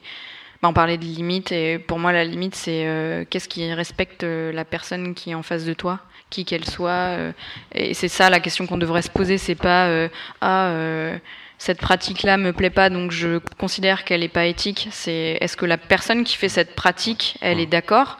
Est-ce que euh, elle en a envie? Est-ce que c'est ok? Et à partir de ce moment-là, en fait, les limites, c'est les gens qui doivent les poser. Il devrait pas y avoir de, de limites dans ce que tu as envie de faire si tout le monde dans le rapport est consentant et a la capacité d'être consentant. Alors j'ai une question, auditeur, sur euh, la drogue et le sexe. Ah pardon, excuse-moi Igor. On en parlera après. Euh, Igor, à toi. Ecstasy, si tu nous regardes. Mais- oui. Oui, il me regarde, Igor, en plus, quand il dit ça. Allez, vas-y. Ah non, c'était sur, sur les sur, sur les limites. Je sais pas si les si, si, si les comment si les limites du du plaisir sont sont effectivement euh, comment fermées sur les sur les classes. La question parce que j'ai un bouquin chez moi qui s'appelle L'orgasme et l'Occident, dans lequel il y a euh, une étude historique de et on va dire sociale historique de, l'orgasme relativement euh, intéressante. Et à un moment donné, il est euh, question effectivement que la femme euh, paysanne euh, prend plus son pied, on va le dire ça comme ça, que la femme bourgeoise. De, parce que les règles de domination, effectivement, pour le coup, euh, genrées, ne, ne, ne, sont pas, ne sont pas forcément les mêmes. Donc est-ce qu'on pourrait peut-être élargir un tout petit peu les, les, les frontières de ces, de ces limites et, voir effectivement, pour ne plus forcément les, les, penser en termes de, de, de, classe, de classe sociale, mais de, de groupe de, de groupe de pensée. C'était ça mon, mon point de vue. Voilà. Une réaction peut-être des invités? Là, je je sais pas trop quoi rajouter euh, à ça. Bah, Igor, il est trop fort, de toute façon. Pardon. non, mais bah, c'était pas. Voilà. C'était assez, Igor, Oui, c'est vrai qu'on peut se demander je- si la bourgeoise je- s'éclate plus que la paysanne, en fait. Hein. Bah, Bah, Aujourd'hui, époques, je euh, n'en sais rien. On dit du- voilà, c'est ça le, not- notamment. Euh, Voilà. Mais- J'ai une question auditeur, je suis obligé de défendre mon micro contre Yann à la technique qui veut me piquer le micro. Alors j'ai une question auditeur d'une euh, d'une d'une auditrice qui habite euh, non loin de Dieppe mais pas à Dieppe c'est la même, hein. et qui se demande si on peut se, on doit se sentir normal lorsque justement euh, en ayant une sexe, on, peut, on a une sexualité sans limite et que chaque découverte entraîne de nouvelles formes de jouissance. Est-ce qu'on doit se sentir normal ou pas? Mais ça veut rien dire euh, la normalité. Merci Ah, je suis contente de voir que Ouais, c'est ouais. approuvé. Enfin, pour moi, la normalité, elle n'a pas de, de sens. Euh, et c'est le problème, en fait, dans tous ces sujets-là. C'est à partir du moment où on dit euh, c'est normal ou pas, euh, c'est là qu'il y a un problème. C'est tu fais ce que tu veux et c'est normal d'avoir tes envies. euh, et c'est juste ça que tu dois te dire. Genre, tout le monde a des envies différentes et ça, c'est normal. Parce qu'après, si la normalité, c'est l'hétéronormativité, justement, Ouais. du coup, toutes les pratiques qui s'éloignent de ça sont anormales. Enfin, si on prend ça comme... euh, voilà. On pourrait même se dire que quelque part, euh, chacun peut devenir en fait sa propre euh, normalité ou sa propre normativité. Et je pense que ce serait euh, un idéal. Quoi. Après, on peut pas faire fi du poids de la société, quand même, hein, et du Et jugement. on, on parlait de Maya Mazoret tout à l'heure. Elle a fait un podcast avec euh, les couilles sur la table. Euh, Je sais pas si vous connaissez. Ouais. Euh, et euh, et c'est ça qu'elle disait, c'est chacun recrée un peu. Ce qui serait intéressant, c'est que chacun recrée sa normalité ou en tout cas ce qui lui plaît à lui, parce que comme ça, en fait, chaque rencontre, chaque rencontre sexuelle ou amoureuse ou les deux, euh, elle serait une nouvelle découverte complète et euh, ça recréerait une nouvelle façon d'interagir avec les gens, une nouvelle façon euh, d'être avec l'autre et une nouvelle sexualité. Et on s'ennuierait pas parce que euh, justement, Pas on aurait à chaque fois, voilà. Mais quand, euh, enfin, quand on fait des rencontres, euh, enfin, moi j'ai eu une phase où euh, bah, tous les week-ends c'était un nouveau mec. Bah, c'était étrangement ennuyant parce que Ah oui. c'était toujours la même chose. Et en fait, si tout le monde recréait sa normalité, en fait, tous les week-ends tu pourrais ouvrir un nouveau truc et ce serait complètement différent. Ce serait vachement excitant. Tout à fait. Adrien Oui, je suis, assez d'accord vraiment avec ce qui vient d'être dit. Euh, mais effectivement, après, ce qu'il faut aussi voir, c'est que la norme, c'est vachement rassurant, en fait. De se dire que on est dans la norme, qu'on n'est pas en dehors, que euh, quelque part, on, baisse pas trop, on baisse pas pas assez, on a le bon nombre de partenaires, on a euh, les bonnes pratiques. C'est en fait un truc hyper rassurant, je pense, pour, pour les gens et enfin, même pour tout le monde. On n'échappe pas à cette, on va dire, cette, ce- ce- Après, cette norme-là. Donc, euh, voilà, moi, moi, je pense que ce qui- ce qu'il faut se dire, c'est voilà, plutôt essayer de, de se dire qu'on on étend cette norme à, on va dire, toutes les pratiques de manière à ce que euh, les gens se sentent pas mal parce qu'ils ont une sexualité ou euh, une vie amoureuse qui est pas en ligne avec la norme. Après, j'ai l'impression aussi qu'il y a parfois une nouvelle normativité avec la bisexualité, par exemple. Il y a quand même une, une mode, ou je ne sais pas comment dire ça, qui fait que euh, c'est un peu cool, c'est un peu bien vu aussi d'avoir une expérience homosexuelle. Tu dis ça parce que tu es entouré de bisexuels. Oui. Bah, on parlait tout à l'heure des nouvelles injonctions qui se recréent euh, à toute révolution sexuelle ou libération sexuelle. Bah oui, ça c'est. a- Et là, c'est vrai qu'en ce moment, il y a ce mouvement un peu, euh, cette croyance. On est tous bisexuels quand on est. euh, si on n'a pas de normes intégrées, de culture, potentiellement, on pourrait euh, être. Et puis bisexuel, c'est bisexuel, ça, ça, ça recrée la binarité, binarité. On pourrait dire pansexuel. En fait, enfin, on aime tout. à fait. Quand on est, euh, si on est sans influence, potentiellement, on est tous euh, attirés par tous les genres, tout. Tout à fait. Louis Oui, bah, par rapport à ce que tu disais à l'instant, euh, Julie, c'est est-ce qu'il n'y a pas euh, quelque chose qui fait qu'aujourd'hui, on est un peu tous forcés de réussir notre vie sexuelle? Il y a ce côté un peu dire, bah ok, euh, voilà, faut briller euh, dans, dans notre vie sexuelle comme dans autre chose, quoi.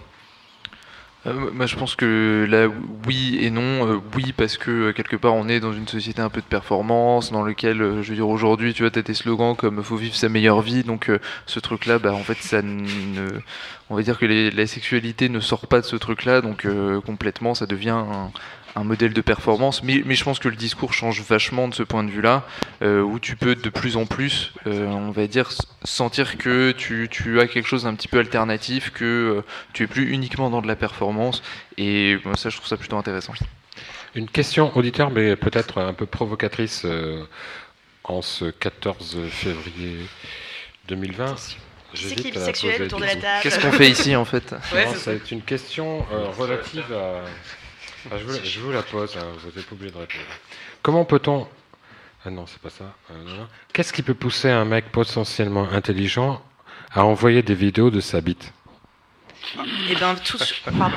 Non, vas-y, vas-y. Je pense sur pareil, Internet, hein. On sait à qui, euh, de qui on parle, mais enfin, dans le tout. fond, si, le rap- si la vidéo elle est consentie, c'est comme le rapport qui est consenti. Hein. C'est pas la question. La question, c'est qu'est-ce qui peut pousser un mec potentiellement Bah. intelligent Mais c'est quoi le rapport avec l'intelligence c'est, euh, Mais oui, de ça a aucun- Et d'envoyer sa vidéo, en fait? Arrêtez de traiter mes auditrices euh, de- d'imbéciles et répondez aux questions, s'il vous plaît. Ouais, j'ai, j'ai, j'ai une réponse.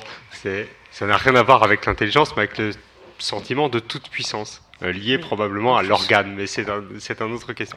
Mais en fait, ça dépend du cadre de la relation. Désolé, pardon. Oui, bah, bien Mais- entendu. En fait, si, Voilà, la, si la nana de l'autre côté ou la personne de l'autre côté, euh, qui qu'elle soit, elle a manifesté une sorte d'envie de recevoir ça, en fait, c'est même pas une question de toute puissance, c'est une oui, question de t'échanges ce que tu veux avec la personne avec qui tu flirtes ou tu sextes. Et euh, je pourrais très bien envoyer une photo de mes seins. Pourquoi lui, il envoie pas une photo de sa bite? Enfin, c'est un jeu, quoi. C'est C'est vrai, c'est vrai, mais moi j'ai quand même l'impression que la, la, la dick pic c'est devenu une institution quoi. Donc Ah, euh, ça, c'est autre chose. c'est encore un dis, Est-ce que, enfin, je veux dire, si la question c'est vraiment de se dire pourquoi les hommes aiment envoyer des photos de leur bite, je, je pense que on- il y, a- il y a quelque chose justement lié un peu à la toute puissance, au truc que, bah, en fait, euh, pour euh, beaucoup d'hommes, le sexe c'est uniquement par le sexe et euh, par rien d'autre. Et euh, bah, je, pense que oui, ça, ça participe, ça participe à ce truc-là en fait d'envoyer des photos de ses bites. On Mais pourrait envoyer de des photos d'autres choses. encore, ça. Bah, je- Après, moi, je sais pas si c'est complètement de l'ordre de la domination. Oui, je pense que ça, en fait, ça participe de ça. Non, mais après, la dick pic euh, non sollicitée, c'est encore autre chose. C'est un problème de consentement, agression. et donc c'est une agression, et c'est euh, exercer euh, un pouvoir, mais aussi euh, trouver son excitation dans la contrainte. Et euh, ça, c'est encore autre chose. Et c'est pas du tout le même contexte, si c'est consenti ou pas. Et du coup, je pense que les envies qu'il y a derrière. Ce qui n'est plus de la contrainte. Ah bah euh, oui, c'est Et après, la motivation qu'il peut y avoir derrière ça, c'est ça Bah, dépend. demandons aux intéressés. Hein. Mais euh, il y, a plein de mecs autour de la table. Attends, vous je avez Mais qui envoie sa bite ici. Ouais, c'est ça, qui envoie sa bite Philippe. Philippe Benamou euh, fait un signe, j'envoie ma bite. Mais, mais, mais donc quelque part, c'est, ça devient, ça devient l'intention, ça devient le fait que euh, le- la personne est consentante qui va vraiment changer la motivation, d'après toi, Paula Bah, je pense que oui, parce que quand c'est non sollicité, euh, il y a une forme de je te laisse pas le choix et tu prends ce que je te donne et euh, c'est ma bite et c'est tout. Alors que quand c'est dans un jeu, et dans un échange, bah, ça devient une forme de séduction. Donc euh, c'est plus du tout le, la même intention pour moi qu'il y a derrière. Euh, moi, je pourrais envoyer mes seins ou ma chatte. Enfin, il n'y a pas de. Je, je peux le faire, tu vois, si tu es dans un jeu. Et c'est pas parce que je veux dominer l'autre ou quoi. Par contre, quand c'est non consenti, c'est tu imposes quelque chose à la personne. Donc tu dois avoir une espèce de d'excitation dans l'imposition. Et c'est une là qu'il y a un problème. C'est de l'exhibition sexuelle. Mais c'est encore pire. Oui, c'est encore. Ouais, il y a quelque chose d'un petit peu différent. C'est pas d'exhibition. Micro. Igor dit que c'est pas de l'exhibition. Ouais, en même temps, on a tous grandi avec Harakiri et Charlie Hebdo. euh, Non. Donc, si. Tout le monde est pas né. Non, pas trop. 80. Ouais. Et Groland. Alors, est-ce que, est-ce que quelque part, c'est pas une nouvelle forme de drague? 2.0 ou- D'envoyer une dick pic Ah là là, non, on s'arrête tout de suite là. Non, je dis, je, dis- je dis ça, je dis ça, c'est- hors contexte. C'est juste que je voulais faire une transition justement sur la drague. C'est ça le truc. Je voulais faire une transition sur la drague. Parce qu'on a parlé beaucoup de pratiques sexuelles, de sextoy, de technologie, de digital, de digital. Et du coup, euh, je me posais la question. Je sais que ça va plaire à Julie. Qu'en est-il aujourd'hui de la drague en 2020 Euh, c'est quoi la drague en 2020, notamment euh, plus particulièrement la drague à la française?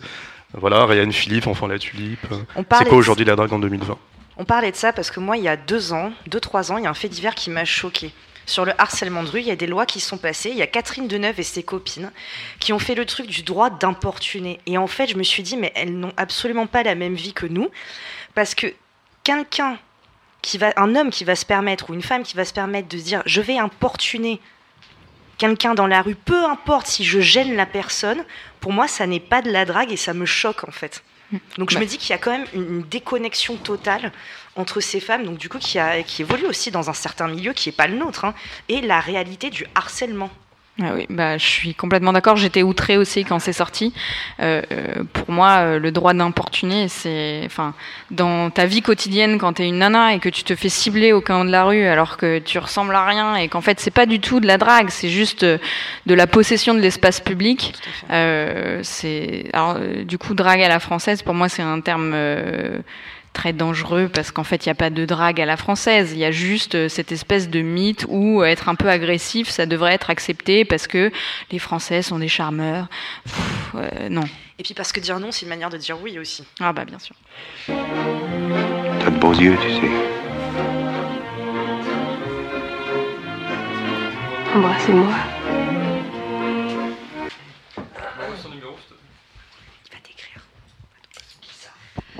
Et, du coup, euh, dans tout ça, c'est euh, ok. Donc la drague à la française, en effet, c'est un mythe qui est un peu usé maintenant.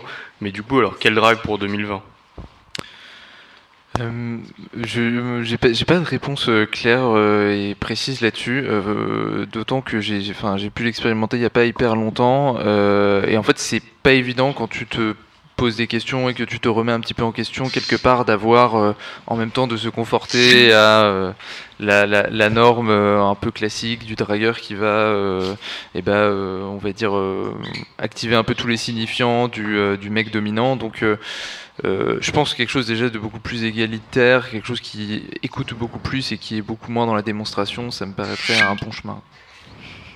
Ouais, bah après euh, le problème dans la drague c'est que souvent on voit derrière, enfin l'image mentale qui vient quand on parle de drague c'est un homme qui drague une nana.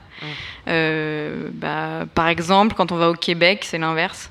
Euh, et ça, ça, dé- ça questionne beaucoup de choses sur ce que c'est la drague en France parce que en fait on n'a pas trop ce modèle et quand on est une nana qui drague, euh, on est un peu mal regardé, même par ses copines. Genre, c'est, ben non, attends, tu vas pas faire ça quand même. euh, c'est à lui de te payer un verre, tu vas pas lui payer un verre. euh. Faut changer Enfin, de copine. hein. Ouais.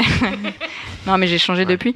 Mais, euh, euh, mais voilà. Donc en fait, la, la drague, c'est un rapport de séduction, et après, euh, faut voir la forme qu'il prend. Mais tant qu'on est dans le respect, tant qu'on n'est pas aussi, euh, enfin, c'est pas de la drague quand on est dans la rue, qu'on va au taf, qu'on est pressé ou qu'on va quelque part, et que sous prétexte qu'on a une jupe, on se fait siffler. Donc il y a aussi euh, euh, qu'est-ce que ça veut dire draguer, et souvent on met plein de choses derrière ce terme qui sont pas de la drague, parce que le drague c'est rapport de séduction, quoi. Mais donc, du coup, qui, dit. C'est pas, pas une question, c'est une, une, pro- une prolongation, on va dire, c'est comme ça. Qui dit rapport de séduction ne dit pas forcément rapport de projection. Parce que je, pense que c'est de ça notamment dont, on parle. Rapport de projection, pas forcément de, domination d'ailleurs, mais c'est de- d'envahissement de, l'espace de l'autre. Alors que c'est probablement plus efficace si on laisse l'autre venir. Ce qui implique à un moment donné de pas dans, dans cette forme d'ego trip total qui consisterait à dire ok je te drague donc je te domine Mm. donc effectivement alors après ça peut aller jusqu'à payer un verre ou pas ça j'en sais rien Oui, tout. après, chacun sa forme de drague, Ah, cha- chacun ses étapes. non, mais après tout, bon, c'est, ça peut être aussi agréable de payer et de se faire euh, payer un verre dans les, dans les deux cas, mais je pense, je, euh, je pense que c'est, plus ça, c'est-à-dire que c'est, peut-être recher- rechercher une forme de, justement, de, de, de, de création, de création d'espace d'espace de, de, de commun avec l'autre, de ce, sur, sur, fait, ce vécu. euh, de, ah, il peut être instantané, il peut être prolongé, il peut, ça peut durer 25 ans, on n'en sait rien en fait, parce que la drague c'est la drague, t'es obligé Mm. de redraguer tous les matins en fait. Mm. euh, voilà. Que ce soit le premier ou le 150 millième, c'est pas le sujet. Euh, voilà, t'es obligé de recréer ces- cet espace. Et ça, je pense qu'on l'a. On doit le redécouvrir. Ou le découvrir tout court en fait. hein, c'est probablement ça. Voilà. J'ai une question auditeur euh, qui est d'actualité parce que je crois que justement on en a parlé dans les médias. Est-ce que mater peut être considéré comme euh, opportuné? Ah, ben, clairement. Ça dépend des regards, hein, franchement. euh, Ouais, en fait, c'est ça. C'est. Enfin, en- d'expérience, moi je parle d'expérience hein. Combien de fois ça m'est arrivé? Même l'autre jour, j'étais dans le métro, il y a un mec qui a changé de place et qui a passé une demi-heure à me fixer quand même. hein. Oui, alors il y a un truc de maté, euh, il y a un truc de prolongation du regard. Bah, c'est ça, il y a la, il y a la Tu peux durée. regarder de manière un peu distante ou sans insistance. Et ça, je pense qu'il y a une forme. Enfin, tu peux le faire. Par contre, si tu te mets effectivement en face, euh, tu mets la main sur ton. ta- enfin, tu mets ton manteau sur ta main et puis tu observes pendant 20 minutes dans le métro. euh, à un endroit où la personne en plus elle est piégée parce que bon elle va pas sortir du métro il y a ça dépend euh, beaucoup. En fait, c'est là que c'est touchy, c'est que bah, ça dépend comment c'est fait et du coup, ça laisse beaucoup, beaucoup de place à l'interprétation et de la personne qui regarde et de la personne regardée et c'est toujours un peu compliqué à naviguer. Mais à partir du moment où il y a un malaise de la personne Ah qui oui. regardait, c'est là qu'il y a un problème en fait. Ah oui, oui, clairement. Mais alors, je peux aller un peu plus loin, mais là c'est moi, hein. Mm. Euh, parce que je suis un peu juriste sur les bords de temps en temps. Est-ce que du coup, euh, il y a la notion de consentement, il y a une notion de consentement qui serait là à un petit matage qui, de- qui serait acceptable tant qu'il n'est pas insistant Où est la frontière? Parce que Bah. c'est- quand même vachement dangereux ce que vous dites. Tu mates une nana comprends bien, mais dans la rue la avec insistance. La nana te regarde avec pareil regard. hein. Ça aussi, ça peut être fait à interprétation. Mais enfin, regarder un mec qui te mate avec un regard qui dit arrête, il n'y a pas de place à l'imagination là. C'est dire stop. Donc à partir du moment où la personne en face, encore une fois, elle exprime une gêne, ou elle ose pas regarder, ou elle est dans une position qui est recroquevillée sur elle-même, c'est clairement qu'il y a un problème. Alors, pardon, après, comment euh, évaluer ça? On sait qu'aux États-Unis, il y a quand même des dérives quand même, entre l'importuné et harcelé. Il y a quand même un écart. Comment évaluer ça pour euh, compléter ce que disait euh, Gilles? Je sais pas si c'est une question d'évaluation, mais je pense que c'est Non, mais- d'abord une question d'éducation. D'éducation, oui, mais comment euh, la limite Où est la limite en fait Oui, voilà, c'est ça, parce que l'auditeur me reprécise sa question. Il n'a pas dit, il a pas dit euh, mater comme un malade pendant une heure. Ce que vous avez tout de suite compris. Bah, encore une fois, c'est-. Bah parce que c'est le problème de la définition du terme mater. Ouais, Est-ce que mater ça veut dire avec insistance ou est-ce que parce que, enfin on peut regarder plein de choses euh, dans la rue, euh, un arbre, une maison, euh, la rue, euh, jeter un coup d'œil sur un truc c'est normal et ça à la limite ça me paraît pas euh, déplacé. Mais quand on dit mater pour moi ça veut quand même euh, dire au moins un regard un peu appuyé. Et pas regarder les yeux. Et pas regarder les yeux. Ouais, voilà aussi, il y a tout ça, c'est vrai. Ça, c'est important à préciser. faut trouver la limite. Mais je, pense qu'en tout cas, enfin, la, la, la base qu'on pourrait se, se donner quand en tout cas on peut être amené euh, à regarder euh, quelqu'un dans le métro, euh, homme ou femme, c'est se dire est-ce qu'on le dérange? Quelque part. Mhm. Est-ce que juste on l'importune En fait, le- la question quelque part, est-ce que c'est est-ce qu'on le mate, on le mate pas, on l'a regardé rapidement, mais est-ce que on, on l'importune comme on pourrait l'importuner d'autres manières en faisant du bruit ou euh, en faisant, je veux dire autre chose? Donc quel- quelque part, je, je pense qu'il y a une une question presque de, de, de savoir-vivre dans le, le truc de se dire bah là je regarde cette personne elle détourne le regard ou elle me fixe euh, de manière énervée bah c'est peut-être qu'en fait euh, je peux regarder ailleurs Oui, Il y a une, tu disais éducation tout à l'heure, c'est important d'éduquer les gens à la communication et à la communication non verbale et à savoir détecter ces signaux-là. Le problème, c'est qu'on n'a pas d'éducation là-dessus. On n'apprend pas à communiquer avec les gens à aucun moment. C'est- fait sur le tas. En fait, en général, on nous donne pas les billes. Et euh, il y a certains comportements de femmes qu'on dit, euh, bah, c'est comme tu disais tout à l'heure, non, ça veut dire un peu oui en fait. Bah, en fait, il y a plein de signaux comme ça corporels qui sont réinterprétés. Genre, elle se dégage, ah mais non, elle a envie que je la retienne. Et en fait, tout ça, toute cette communication non verbale qu'on n'apprend pas à exploiter correctement, euh, c'est ça aussi qu'on aurait besoin de- d'utiliser quand on est dans des cas comme ça. En même temps, euh, enfin, on peut regarder les gens sans analyser leurs gestes, sans analyser. Enfin, moi, je prends les transports et j'aime bien regarder les gens dans le métro, mais pas les regarder, les mater avec insistance, mais regarder, avoir des regards, voir qu'on se voit, qu'on est ensemble. En fait, on fait des bouts de trajet ensemble. Et moi, ce que j'ai peur, en fait, euh, euh, au- aujourd'hui, c'est euh, en fait qu'on se regarde plus parce que on ait peur euh, des interprétations, des regards avec insistance, etc. Et on va, j'ai peur qu'on qu'on crée des effets inverses en fait. Je sais pas si j'arrive à me faire comprendre, mais moi, je comprends et je suis assez d'accord, mais en fait, euh, on regarde des gens tous les jours et tu vois la différence. En- Enfin, tu le sens. C'est, pour moi, c'est c'est un truc d'instinct, c'est un truc de, de sensation. Quand il y a quelqu'un qui te regarde juste pour te regarder et tout, enfin, ça m'arrive aussi. Moi aussi, j'observe les gens. J'adore ça en plus. Je me pose à des cafés, je prends même des gens en photo parfois. Enfin, il y a un truc de regard qui est important à avoir pour euh, comprendre les gens, mais c'est pas c'est de l'exploration, c'est pas de. C'est pas du sexe. C'est pas du sexe, c'est pas euh, regarder. Enfin, ça se joue dans quel type de regard tu vas poser sur la personne aussi, je pense. Ouais, et puis je, Et- je- je pense qu'on en est encore assez loin en fait de se dire que on serait dans une société un petit peu euh, euh, hyper policée dans laquelle euh, bah, à l'américaine on devrait plus prendre l'ascenseur avec une femme ou de plus euh, lui jeter un regard parce qu'on risquerait d'être mal interprété. Non, je pense, enfin, je pense qu'en fait il y a encore vachement de place à, à l'amélioration et Bon, je, je pense qu'on est quand même pas en train de, de changer complètement de paradigme au point que on, on soit dans une société tout puritain. Moi, je crois aussi que les gens qui ont peur, c'est les gens qui ont parfois un truc à se reprocher ou qui ont été dans une situation délicate. Et en fait, la peur, elle parle beaucoup plus de soi que de l'autre. Oui, de celui qui la ressent. Voilà. C'est peut-être un peu euh, provoquant ou enfin peut-être. Ok. Et ce qui, ce qui m'amène à, à une question, c'est que comment est-ce qu'on. Quel est le lieu ou le, le- je ne sais pas, pour euh, justement éduquer ou tout du moins transmettre euh, ou j'en sais rien, changer, enfin ça dépend de quelle, génération et quelle, à quel moment on, est, euh, non pas ces, nouveaux codes, mais ces, nouvelles formes de, de relation à, à l'autre. Parce que là, il, se pose une vraie. Enfin, c'est une question qui m'est venue comme ça fondamentale. C'est que si l'école est lieu de socialisation, je suis pas persuadé que même, quand bien même il y a tout plein de trucs, machin sur la- l'acceptation de la femme, etc. Je suis pas persuadé que ça crée quoi que ce soit d'acceptation à l'autre. Je suis même persuadé du, du contraire. Et du coup, quelle serait est-ce qu'on pourrait, enfin, ou en tout cas en, quelques minutes ou secondes, voilà, c'est un, vaste sujet, euh, réfléchir sur les, sur les modes de, de transmission de ça et de, et de partage en fait de ces, de ces nouveaux modes parce que j'ai l'im- j'ai l'impression, au regard de ce qu'on est à l'écoute en tout cas plutôt euh, de, de ce qu'on dit, que ça, ça crée des renfermements sur, euh, sur soi-même en fait, ou sur les, ou sur les différents groupes. Qui, Je pense moi, que- est le contraire de ce, qu'on, de ce dont voudrait arriver, c'est une nouve- nouvelle forme du, d'universalisme. Enfin, voilà. Tu dis que l'école est pas le lieu. Je mais- ne sais pas, Ouais. je sais pas, je n'en sais en- rien, bah ça- alors du coup, je vais ça pourrait être le lieu. je pense que l'école devrait être le lieu. Euh, entre autres, oui, pas que.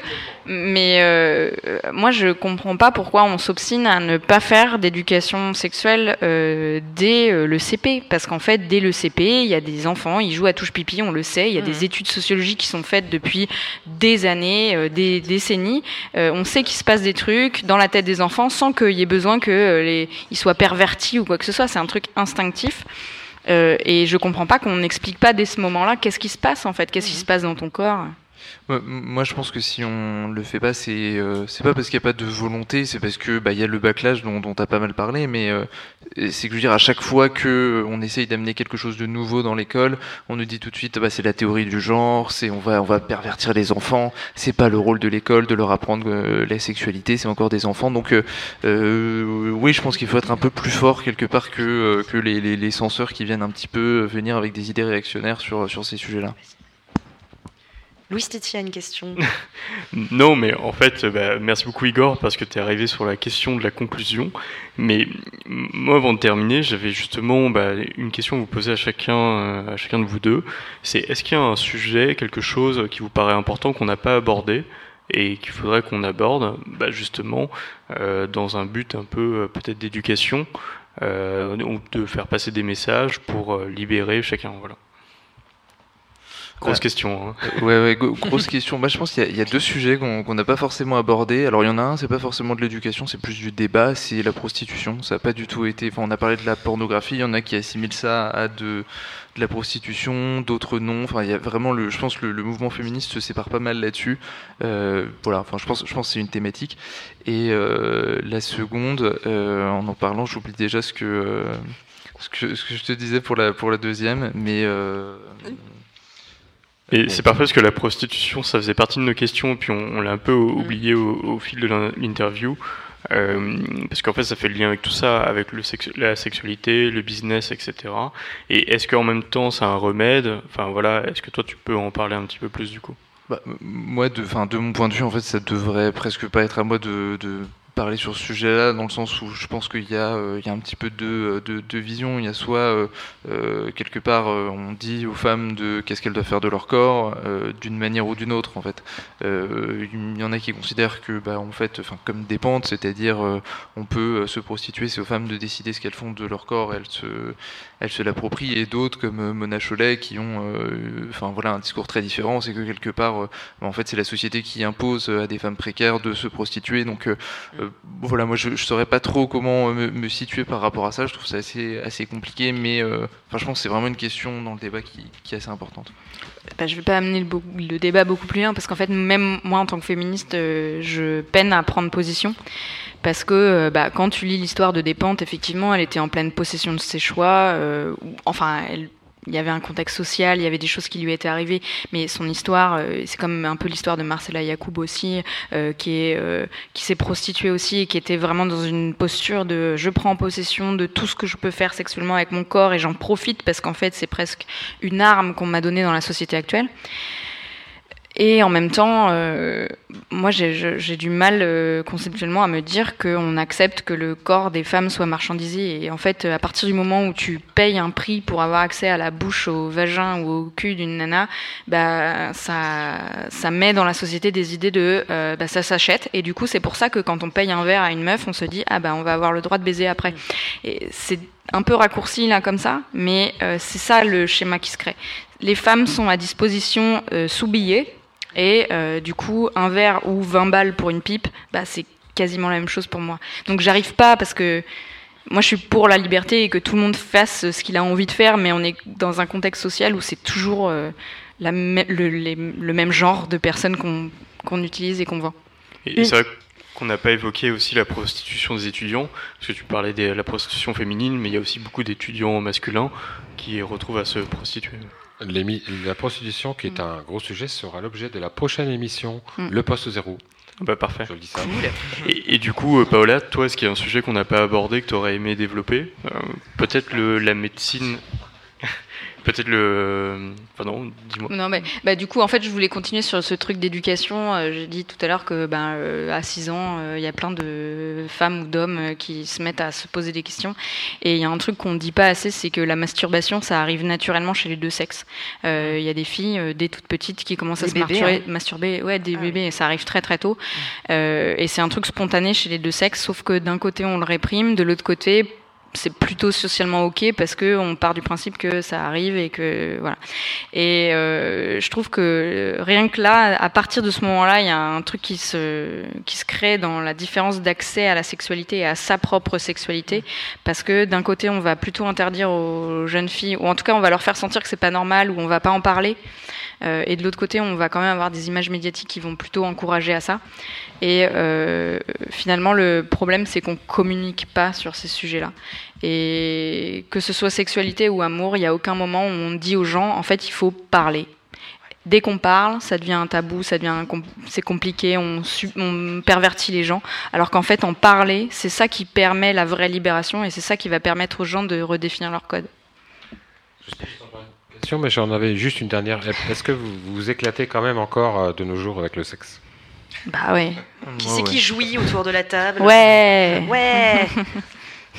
bon. Qui fait jouir C'est comme si on non, mais en tout cas. peux pas savoir. Non, mais en tout cas, bah, merci beaucoup euh, Paola, merci beaucoup Adrien. Bah, merci. C'était vraiment Merci, très riche, passionnant. Euh, on a Alors, euh, pour terminer, je vous écris une petite conclusion. Donc, je vais la lire. Pour conclure, j'ai eu envie de vous parler de la célèbre déesse de l'amour Aphrodite. Celle qui est née de la mer, retourne les cœurs, dit des paroles douces, aguiche, protège les mariages, fait naître le désir, permet la génération, est une guerrière, accompagne les funérailles et représente l'amour céleste. Aphrodite Urania inspire l'union des âmes et d'aucuns pourraient croire qu'elle est supérieure à l'amour physique, Aphrodite Pandémos. Et pourtant, Aphrodite les incarne ensemble. Le corps et l'esprit, l'action et la contemplation, le vulgaire et le céleste cohabitent et sont ensemble œuvres divines. Alors rendez grâce à la divine Aphrodite et faites l'amour en regardant les étoiles. Oh oui.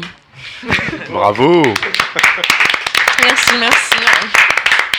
Yann, la réclame. Donc oui, on vous donne. C'est ça.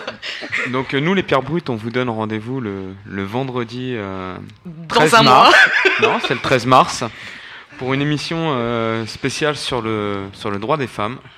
Euh, donc euh, on vous invite à écouter et euh, Gilles va nous donner euh, les prochains rendez-vous euh, Radio Delta. Tout à fait. Donc, Oui, on ne sait toujours pas ce qui va se passer dans Radio Donc Delta. les prochains rendez-vous Radio Delta, l'émission de février euh, sera le 28 février et le thème euh, sera une surprise. Et l'émission de mars, la donc le dernier vendredi de mars, sera euh, une sorte de match retour de l'émission du mois dernier. Euh, donc euh, c'était euh, rationaliste euh, contre euh, rationaliste, mais pas que.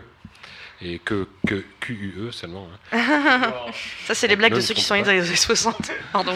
Absolument. Euh, je, suis né, je suis né dans les années 50, euh, Julie. Euh, voilà.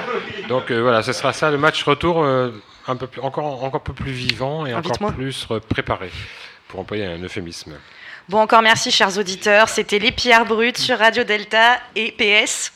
Oui, donc moi j'aimerais quand même qu'on fasse euh, une petite dédicace, un, un remerciement à Mitch euh, qui, euh, qui mixe toutes, euh, toutes nos émissions. Et euh, donc il, a, il aura son émission la semaine prochaine qui est diffusée euh, sur le thème de la prostitution. Pas du tout. Ah, peut-être oui. Oui. Non, parce que Mitch vient de me dire aussi qu'il fallait surtout pas euh, oublier celle du 21 février, le poste zéro du 21 février qui est sur l'art, et c'est en fait une plongée dans la demeure du chaos.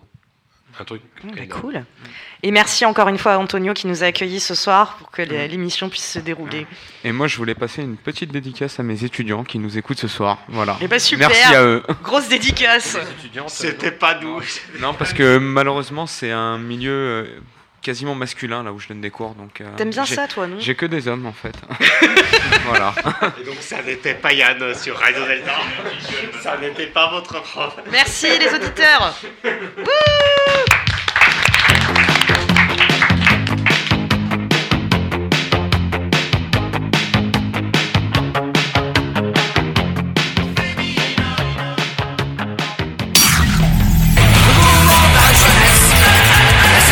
Les pierres brutes débarquent Débarque sur Radio Delta. Radio Delta. Vous êtes sur Radio Delta La radio qui rayonne entre les oreilles.